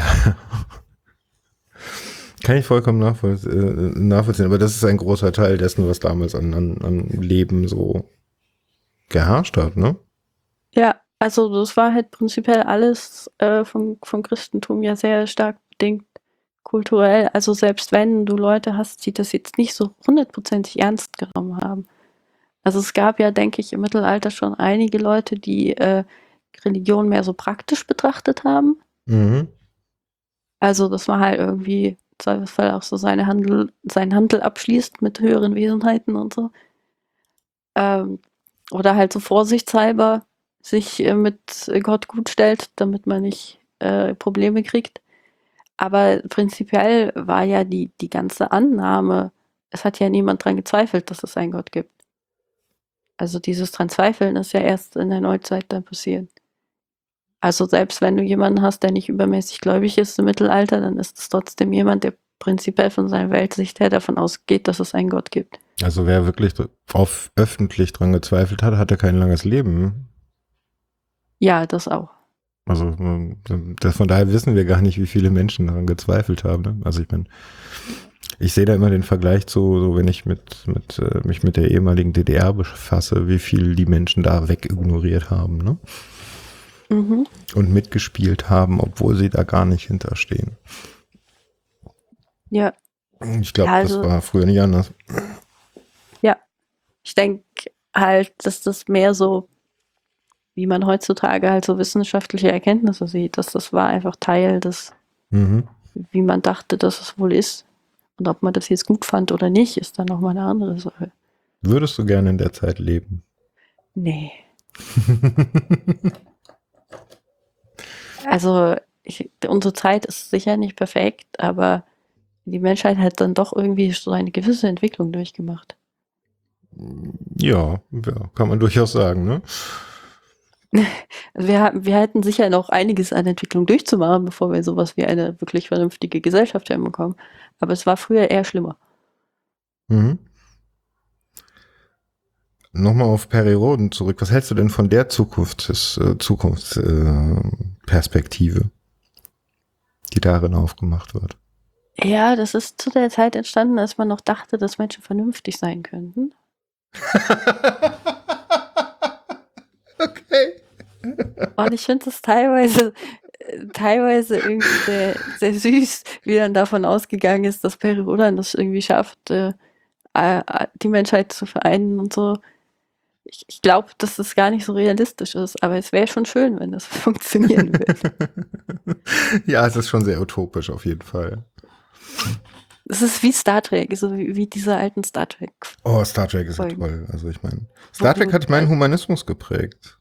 Komplett ja, das durch. Ist, das ist auch sehr gut. Aber wenn du dir halt so, ich finde vor allem so bei Next Generation, so, wenn du dir da diese Art anguckst, wie die Leute miteinander umgehen, wenn die Probleme miteinander haben, dann geht man so aufeinander zu und redet so sehr mhm. vernünftig. Diskutiert es aus. Ja. Diskutiert es aus und. Oder sagt, man ein Problem ist, hat. Das ist, das ist schon großartig. Man redet so, so relativ äh, sachlich über seine eigenen Gefühle. Und ich glaube halt, dass das mit den meisten Menschen so gar nicht funktioniert bisher. Glaubst du, das ist eine Lernsache oder das ist äh, in uns angelegt, dass wir nicht so sind? Äh, ich denke, dass wir viel mehr so von unterbewussten Sachen gesteuert werden, als wir das gerne hätten, so als aufgeklärte Menschen. Mhm. Äh, aber dass man das schon lernen kann, dass man halt eben auf diese vernünftige Art über seine Gefühle redet, aber das ist halt sehr viel Arbeit und die meisten Menschen sind nicht bereit, diese Arbeit zu leisten. Ich weiß nicht, aber ich glaube, das, also da gehe ich, da gehe ich sogar weiter. Ich glaube, die meisten Menschen können diese Arbeit nicht leisten. Denn ja, das es, wird uns, es wird uns abtrainiert von Anfang an. Also gerade uns Männern, ganz ehrlich. Also wenn ich meine Erziehung reflektiere, dann äh, ist mir beigebracht worden, deine, Fühle, deine Gefühle sind scheißegal. Ja. Ja, ja das also kann du ich hast nicht auf die zu hören, die sind einfach scheißegal und du hast dich so und so zu verhalten. Ja, ja, das ist ein ganz großes Problem, finde ich. Auf jeden Fall halt auch äh, vor allem damit, wie äh, Jungs erzogen werden. Bei Frauen funktioniert das teilweise ein bisschen besser. Wobei du dann bei Frauen halt das andere Sache hast, von wegen, ja, du bist halt unvernünftig und gefühlsgesteuert und dann musst du auch nicht versuchen, das zu ändern. Das ist auch nicht hilfreich. Das gilt für Männer nicht. Ja, also ich bei, nicht, bei Männern ist mehr so, schauen. bei Männern ist mehr so die Idee, dass du halt, also meine, meinem Eindruck nach, dass halt mehr so die Erzählung ist, dass man seine Gefühle komplett ignoriert. Mhm. Außer es ist Aggression oder sowas. Ja, genau. Und Frauen werden mehr so erzogen, dass äh, halt davon ausgegangen wird, dass sie gefühlsgesteuert und äh, irrational sind und dass das gut so ist und so muss. Und dass man da auch nicht dran arbeiten muss oder so. Und dann ist man halt einfach irrational und gefühlsgesteuert, aber da muss halt dann irgendwie jeder andere mit klarkommen. Naja, auch das irgendwie bedeutet, Rücksicht drauf nehmen. Ja, erstens diese Rücksicht, also das ist ein ganz großer Teil, den man als Mann so mitkriegt. Ne? Frauen kriegen sehr viel Rücksicht entgegengebracht, du nicht. Ja. ja so gar nicht. Ähm, aber hm, ich meine, wenn ich man als Mann für mich vorm Spiegel stehe und mich selber betrachte oder sowas, dann ist da nicht so viel Unterschied. Ja? Also in mir toben auch Gefühle. Ich bin jetzt vielleicht auch deshalb ein bisschen anders, weil ich ADHS habe und eh nur Impulskontrollstörungen habe an der Stelle. Und äh, dementsprechend ständig damit konfrontiert werde, dass meine Gefühle mit mir durchgehen und äh, mein Intellekt das nicht beherrschen kann, ja. Also mhm. ganz viel, was ich auf Twitter rauskotze zum Beispiel, ist impulsiv. Ja, es ist sehr sarkastisch, es ist sehr polemisch und es ist sehr impulsiv und das ist mein Kanal, damit umzugehen. Mhm. Der ist zwar scheiße öffentlich, auf der anderen Seite, es ist ein scheiß Stammkneipe, dieses Twitter und nicht mehr und nicht weniger. Ja, da kann man auch mal irgendwie so Sachen rauslassen, das ist schon okay. Ja, finde ich auch. Ja, aber ich, ich meine halt auch, also diese Art von Erziehung ist halt in jeder Hinsicht irgendwie noch so ein Problem. Und die, die ist aber heute immer noch Fall. vollkommen drin, ne? Ja, genau. Und das ist auch super schwer, da rauszukommen. Weil man muss sich ja erstmal des Problems bewusst sein und ganz viele Leute, die Kinder erziehen, sind sich halt des Problems in erster Linie gar nicht mal bewusst. Und dann kannst du es auch nicht ändern im Vergleich zu der Art, wie du erzogen wurdest? Also ich habe auf der anderen Seite schon mit einigen Eltern gesprochen und gerade alleinerziehende Mütter und so weiter, die sich dieses Problems bewusst sind, die dann wiederum sagen, aber ich kann mir da so bewusst sein, wie auch immer ich will und ich kann versuchen, so viel dagegen zu tun, wie ich will. Ab dem ersten Moment Schule war vorbei. Ja, ja, das meine ich, deshalb habe ich gesagt, Leute, die Kinder erziehen, weil das eben nicht allein von den Eltern abhängt, ah. sondern auch ganz viel von den Leuten im Kindergarten und Lehrern und so weiter. Mhm. Naja, okay. Und äh, wenn wir uns so den Stand der Lehrer und Lehrerinnen anschauen mit dem Altersstand und so weiter, hm, think again. Mhm. Mhm, verstehe. Ja. Schwierige Frage. Star Trek oder Star Wars? Ja, das ist, also ich tendiere mehr zu Star Wars, muss ich sagen. Ehrlich? Äh, ja, also ich bin mit Star Trek Voyager aufgewachsen und ein großer Fan von Catherine Janeway, obwohl das Janeway ist ja. Grandier, also ist mit die beste der Star Trek äh, Serien. Also ja. Äh, ähm, andere haben andere Qualitäten, aber Voyager finde ich ist trotzdem mit die best erzählteste. Von Anfang bis Ende irgendwie trotzdem immer noch sehr an, an Star Wars. Ich, äh, während wir hier reden, gucke ich auf einen Sticker auf meinem Laptop und der hat, äh, ist äh, der, der Sith-Code. But aus. why? Also ich meine, but why? Also ich meine, ich, ich, ich krieg dafür ich so, denke, ich krieg dafür einen Shitstorm ab, aber egal. Ähm, Star Wars ist für mich nichts anderes als die Verherrlichung von Gewalt. Und weder die Jedi, die Guten, noch die Sith oder sowas, die Bösen sind gut oder böse. Es ist ein rein instinktives Rummorden. Mehr ist es ja. nicht. Jeder Jedi ist ein, ein, ein, ein manipulatives Miststück bis zum Untergang. Ja, ja ich stimme dir absolut zu. es, ist, es ist die Verherrlichung von Militarisierung. Ja, das ist tatsächlich eines der Dinge, die ich nicht mag an Star Wars. Ähm, ich Und denke, es ist eine billige Kopie von japanischen Geschichten. Oh, okay, das war mir noch nicht klar. Äh, der erste Film ist fast eine 1 zu 1 Kopie von Die Sieben Samurai. Ah. Sowohl von den Einstellungen als auch von der Hintergrundgeschichte. Okay, das ist interessant. Das wusste ich noch nicht. Ähm, aber nee, ich denke, es hat viel auch mit den Erinnerungen zu tun, die ich halt daran knüpfe. Und so. Und mein Vater war, ist ein großer Star Wars Fan gewesen und hat uns halt dann die Filme gezeigt. Äh, ich meine, Star Trek war halt auch sein Ding. Wir haben halt Star Trek Voyager zusammen geguckt.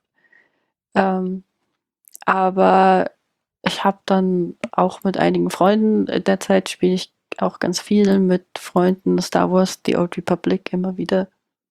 Oh ja, Kotor ist aber geil. Ja, das ist ja nicht KOTOR, das ist ja das, was danach kommt. Also KOTOR ist ja Revan. Und ah. Äh, das Star Wars The Old Republic spielt so 200 Jahre später. Das ist die, das MMO, oder? Ja, genau. Ah, okay, das habe ich nie gespielt. Und das kannst du halt, das kannst du halt zusammen spielen tatsächlich. Also läufst halt mit den, mit den Charakteren gemeinsam durch die Gegend und äh, gehst in die Cutscenes des jeweils anderen rein und so guckst dazu, was der für Entscheidungen trifft und das ist schon sehr cool. Also ich meine, ja, ich spiele ja auch so hier diese Star Wars Games. Was war das letzte? Ähm, Last Jedi oder sowas? Ähm, was äh, ich, Jedi Fallen Order? Je Jedi Fallen Order, genau. Jedi Fallen Order. Ja, tolles Spiel und ich jump da durch als der Ultra Jedi und schnetzel alle um und so weiter. Ja, tolle, tolles, tolles Erlebnis, aber doch bitte nicht für Kinder. Ja, ja mein, da fand ich die Story auch nicht so gut von dem Spiel. Also mir hat das Gameplay sehr gut gefallen, ich hatte da voll Spaß mit. Aber die Story von diesem Spiel hat mich, hat mich aggressiv gemacht. Ich glaube, das war auch der Hintergrund, den sie sich dabei gedacht haben, ja. Vielleicht. Ah. Ja, ich, hab, äh, ich, ich genieße Star Wars The Old Republic, weil äh, du halt da einfach deinen Sith spielen kannst und dann triffst du die ganze Zeit fiese Entscheidungen und dann kannst du einfach mal so alles rauslassen. Ach so, du bist die äh. Evil Playerin, ja? ja. Chaotisch böse, ja? Ja, das macht mir Spaß. Mhm, Vor allem, mhm. wenn du das dann auch noch mit Freunden zusammenspielst. Sehr, sehr schön, ne? Freuen wir uns ja schon auf was. okay, cool. Hm. Mhm. Ich bin mit meinen Fragen durch. Ja. Wir sind auch nur zweieinhalb Stunden dabei. Ja, es reicht doch mal. Gibt es noch was, was wir vergessen haben? Ich weiß nicht, was du noch wissen wollen könntest. No, wenn du noch was im Kopf hast. Äh, Im Moment nicht, nee. Mhm. Ähm, wie kann man dich denn unterstützen? Was könnten denn jetzt meine Hörer Liebes tun? Bei mir müssen sie ja nichts abwerfen. Also ich habe so ein, ein Kofi. Mhm den ich mir auch auf Betreiben von Thomas hin eingerichtet habe, weil ich ja irgendwie nie glaube, dass Leute mir tatsächlich freiwillig einfach so ihr Geld geben dafür, dass ich hier labere. Mhm. Äh, aber es haben mir Leute schon ihr Geld gegeben. Äh, und ich kann dir den Link nachher mal schicken. Den Link habe ich. Ich habe deinen Kofi schon offen. Mhm. Okay, aber ist das das Einzige? Ansonsten Deine Bücher kann man kaufen, ne? meine Bücher kaufen, genau. Was bringt dir denn da mehr? E-Book, Real oder Hörbuch? E-Book tatsächlich. Okay. Es ist einfach so, also da kriege ich die meiste prozentuale Beteiligung. Und E-Book egal von wo oder nur von Amazon? Also optimalerweise vom Verlag direkt, wenn der das anbietet. Mhm, das Beziehungsweise gibt's. immer nicht über Amazon. Also alles also, E-Bookige ohne Amazon.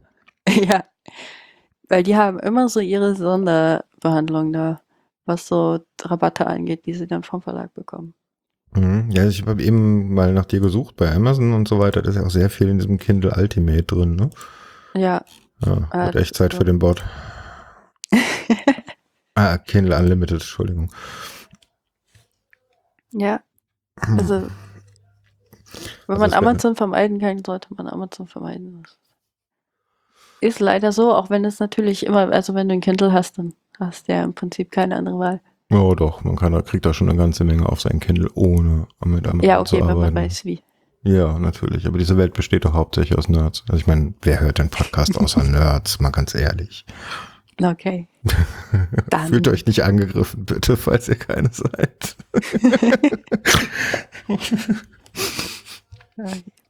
oh Mann. Ja, Dann habe ich größtes Vertrauen in das Technikwissen deiner Le äh, Hörer. Ja, ich glaube, also wer einen Podcast hinkriegt, der, also wer einen Podcast abonniert kriegt und sich schon durch den Podcatcher gequält hat, der kriegt das, glaube ich, auch hin. Sehr gut. Hm, dann danke ich dir sehr für das Gespräch. Ja, ich danke dir, dass ich hier sein durfte. Mehr von dir zu hören. Also ich freue mich ja auf den monatlichen Harry Potter Teil, der hoffentlich ausgebaut wird. Ja, ich freue mich auch. Und Jedes Mal, wenn wir den aufnehmen? Also ich, ich verschlinge sofort, ne? Also wenn es rauskommt, ist, ist, das für mich, also für mich ist sowas wie, wenn sowas von ganz wenigen Podcasts ist das aber, Das kommt raus, wenn ich merke, das ist da und das ist auf meinem Podcatcher, dann ist es mir eigentlich relativ egal, was ich gerade zu tun habe, außer es ist wirklich wichtig. Ja, dann schnappe ich mir den, meine Kopfhörer und gehe spazieren. Das freut mich sehr.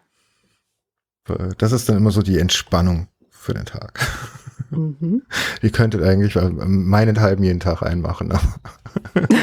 ja, das schaffen wir nicht so ganz. aber so schnell kann man ja nicht lesen. Mhm. Dankeschön. Ja, danke dir auch. So, dann noch die kleine Hausmeisterei. Hinterlasst mir bitte einen Kommentar, um entweder bei Amazon, naja, bei Amazon, ja klar, genau. Anders, bei iTunes oder bei mir im Blog. Und äh, ja, viel Spaß. Bis zum nächsten Mal. Ich hoffe, die nächste Folge kommt etwas schneller. Bis dann. Tschüss. Tschüss.